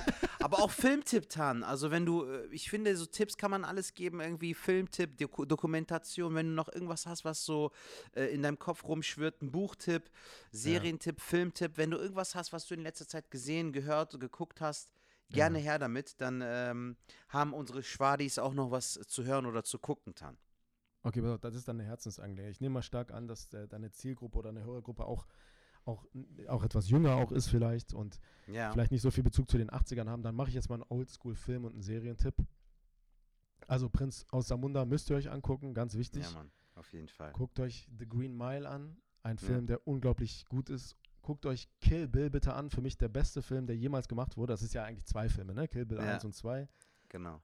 Und Serie Also wenn ihr wirklich euch zurücklehnen wollt und euch berieseln lassen wollt und einfach vielleicht so, ich weiß nicht, ob das jedermanns Humor ist, meine, ich gucke es momentan auf Netflix die ganze Zeit, guckt euch Der Prinz von Bel Air an. Ja, Mann. Oldschool. Das ist einfach oldschool, die geilste Serie. Der Humor, der ist einfach so unschlagbar. Ja, auch so schöner 90s-Style, ne? So auch so die Klamotten, die Atmosphäre, Onkel Phil. Einfach geil. Mega. Auch mega. so, auch, auch, dass es manchmal so richtig, auch da so diepe Folgen gab oder so traurige Folgen, die dich aber trotzdem berühren und die auch so authentisch sind. So. Einfach Hammer. Wegweisend. Absolut Ja. wegweisend, ja. King of Queens übrigens auch, auch ein riesen Ja, auf Fan. jeden Fall. Ja. Das sind so Sachen, ich glaube, die sind zeitlos, genau wie die Musik, die wir hören. Das ist so, ja. ja, das stimmt. Tan, wir sind eigentlich so am Ende. Also ich bin mit meinen Fragen durch. Hast du noch was zu sagen? Willst du noch was mitteilen? Ja, ich wollte erstmal Danke sagen, dass ich überhaupt dabei sein durfte. Wie gesagt, Sehr schade, gerne, dass äh. Falk auch nicht dabei war. Schöne Grüße an ihn. Vielleicht Mhm. lernen wir uns irgendwann mal irgendwo kennen. Ich freue mich, dich hoffentlich bald wiederzusehen. Also gefühlt äh, sind jetzt wieder drei Jahre rum. Wir müssen uns jetzt einmal sehen wieder und dann Ja, wieder die nächsten vier Fall, Jahre Bro. nicht. Ja. nee, aber ich, ich habe mir aber auch wirk- wirklich überlegt, Tan, das nächste Mal, wenn ich irgendwie in Bremen bin und äh, für drei oder vier Tage mal äh, Zeit habe, komme ich einfach mal rum, Alter. Weißt Super du, auch wenn wir gerne. uns nur für, für eine Stunde irgendwie im Café sehen oder einfach so eine entgegen, Stunde ja, auch nur Zeit haben. Ja, Hauptsache, wir sehen uns, weil es wäre echt schön, weil ähm, die Zeit ist jetzt auch wie im Flug vergangen. Guck mal, wir, wir zeichnen seit 80 Minuten auf. Also Mhm. das ist äh, Wahnsinn, Mann. Und das hat sich nicht mal ansatzweise so angefühlt. Das war so ein, und genau das hatte Ja. ich mir aber auch so vorgestellt. Ich wusste, das wird eine geile Folge, Mann. Also ich habe es echt sehr genossen mit dir. Dank. Danke, Danke, auf jeden Fall, bei- Tan, dafür. Danke dir. Leute, folgt Tan auch auf Instagram, äh, Tan Chalar, alles, äh, nein, nicht klein geschrieben, oder? Alles Bei zusammengeschrieben, Tan? Instagram ist irgendwie alles zusammen und klein immer, ne? Ja, ja, Okay, alles auch. Mhm. zusammen klein. Äh, folgt ihm auf Facebook, äh, wer noch so ein bisschen oldschool unterwegs ist. Tan, willst du noch irgendwie äh, die Termine, wäre wär cool, wenn du die nochmal sagen würdest. Eventuell Solo-Termine, falls du welche hast. Oder irgendwie TV-Termine. Ansonsten die Termine für den Tatort und für In aller. Freundschaft wäre super. Absolut super gerne. Also sehr gerne dienstags einschalten, ARD 21 Uhr in aller Freundschaft. Da könnt ihr mich sehen, auch am kommenden Dienstag. Mhm. Herzensangelegenheit äh, am 14. November mein erster Tatort. Sonntag natürlich im ARD 20.15 Uhr. Und ansonsten bin ich jetzt am Samstag in Wiesbaden. Da könnt ihr gerne ähm, im Internet gucken. Da findet ihr auch noch Karten, soweit ich weiß. Und am 6. November bin ich in Berlin im Tempodrom. Da würde ich mich auch sehr Geil. freuen, wenn da Leute sind und kommen möchten. Und wenn da irgendeiner auf mich zukommt und sagt, ich habe dich bei Sertac im, äh, bei, bei, bei, bei und Falk im Schwartlappen im Podcast gehört und bin deswegen hier, dann lade ich dich zum Essen ein. Bro, das wird, glaube ich, nicht kommen, aber so? gut. Dich Selber. nee, aber ich glaube nicht so, dass das wird, Bro. Äh, wir sind noch am äh, Arbeiten dran, aber wird auch noch hoffentlich. Wann wird das Ähm, ausgestrahlt? Das, das wird- ist dann schon. Das dann ist halt das, was genug? wollte ich sagen, Genau. Tan. Das wird erst am Montag ausgestrahlt. Also bis Ah, dahin okay, hast du ja. schon in Wiesbaden Da hatte ich gespielt. Wiesbaden schon aber- gespielt, okay. Für, für Berlin ist es doch cool. Wo spielst du in Genau. Wiesbaden, Tan? Ähm, Pariser Hof heißt das. Ah, habe ich auch schon mal gespielt. Ja? Ah, cool. Ja. Da war ich noch nie vorher zum Beispiel. Okay. Bin ich sehr gespannt. Ja, cool. Ja, Wann hast du deinen nächsten Auftritt? Ähm, ich habe meinen nächsten Auftritt jetzt am Samstag. Da bin ich bei einer Aufzeichnung von Warner, was wir ja über Sprachnachricht auch äh, kommuniziert hatten. Genau. Ah. Ja, geil, geil. Ja, viel Spaß und viel Glück dabei. Das wird bestimmt auch eine Dankeschön, tolle Bro. Sache. Vielen Coole Dank, Sache. vielen Dank. Sehr cool. Ja, ich habe jetzt mit Vicky Blau mal so Sprachnachrichten ausgetauscht mit einer Kollegin und auch Ja. mit dem Herrn Schröder. Ganz liebe Grüße Ja. an beide an dieser Stelle. Und die meinten, das war eine sehr gute Aufzeichnung. Also die hatten beide Bock. Die haben es Mhm. genossen. Die meinten, äh, Philipp Simon macht das richtig geil. Äh, der Cool. Talk ist cool, der Vibe ist cool. Mal gucken. Also unsere Show ist leider noch nicht ganz ausverkauft, glaube ich. Aber ähm, wenn es schon halb voll ist, Alter, ist ja auch cool. So Hauptsache, also die mit bringen Zuschauer auch, ja? Da sind Zuschauer auch Genau, dabei. genau. Cool. Ja, super. Ja, Ich mega, bin gespannt, wie es wird. Hoffentlich. Ja, ich wünsche auf jeden Fall ganz viel Spaß. Danke, Tan. Danke schön, Tan, dass du dabei warst. Danke für diesen wundervollen Talk. Danke für deine Einblicke in deine Welt, deine Sicht. Äh, war sehr inspirierend auch für mich, Mann. Also ich werde die Folge auf jeden Fall auch selbst nochmal hören. Ist ein bisschen creepy, dass ich die so selbst nochmal höre, aber ich fand es echt sehr schön. Danke, dass du unser Gast warst, Tan. Danke, fand ich auch. Und danke an alle Hörer fürs Mithören. Dankeschön. Meine lieben Schwadis, das war's für diese Woche. Nächste Woche wieder einschalten, wenn es heißt Schwartlappen. Macht's gut, schwingt der Hut, knallt der Butz weg. Liebe Grüße, bis dann.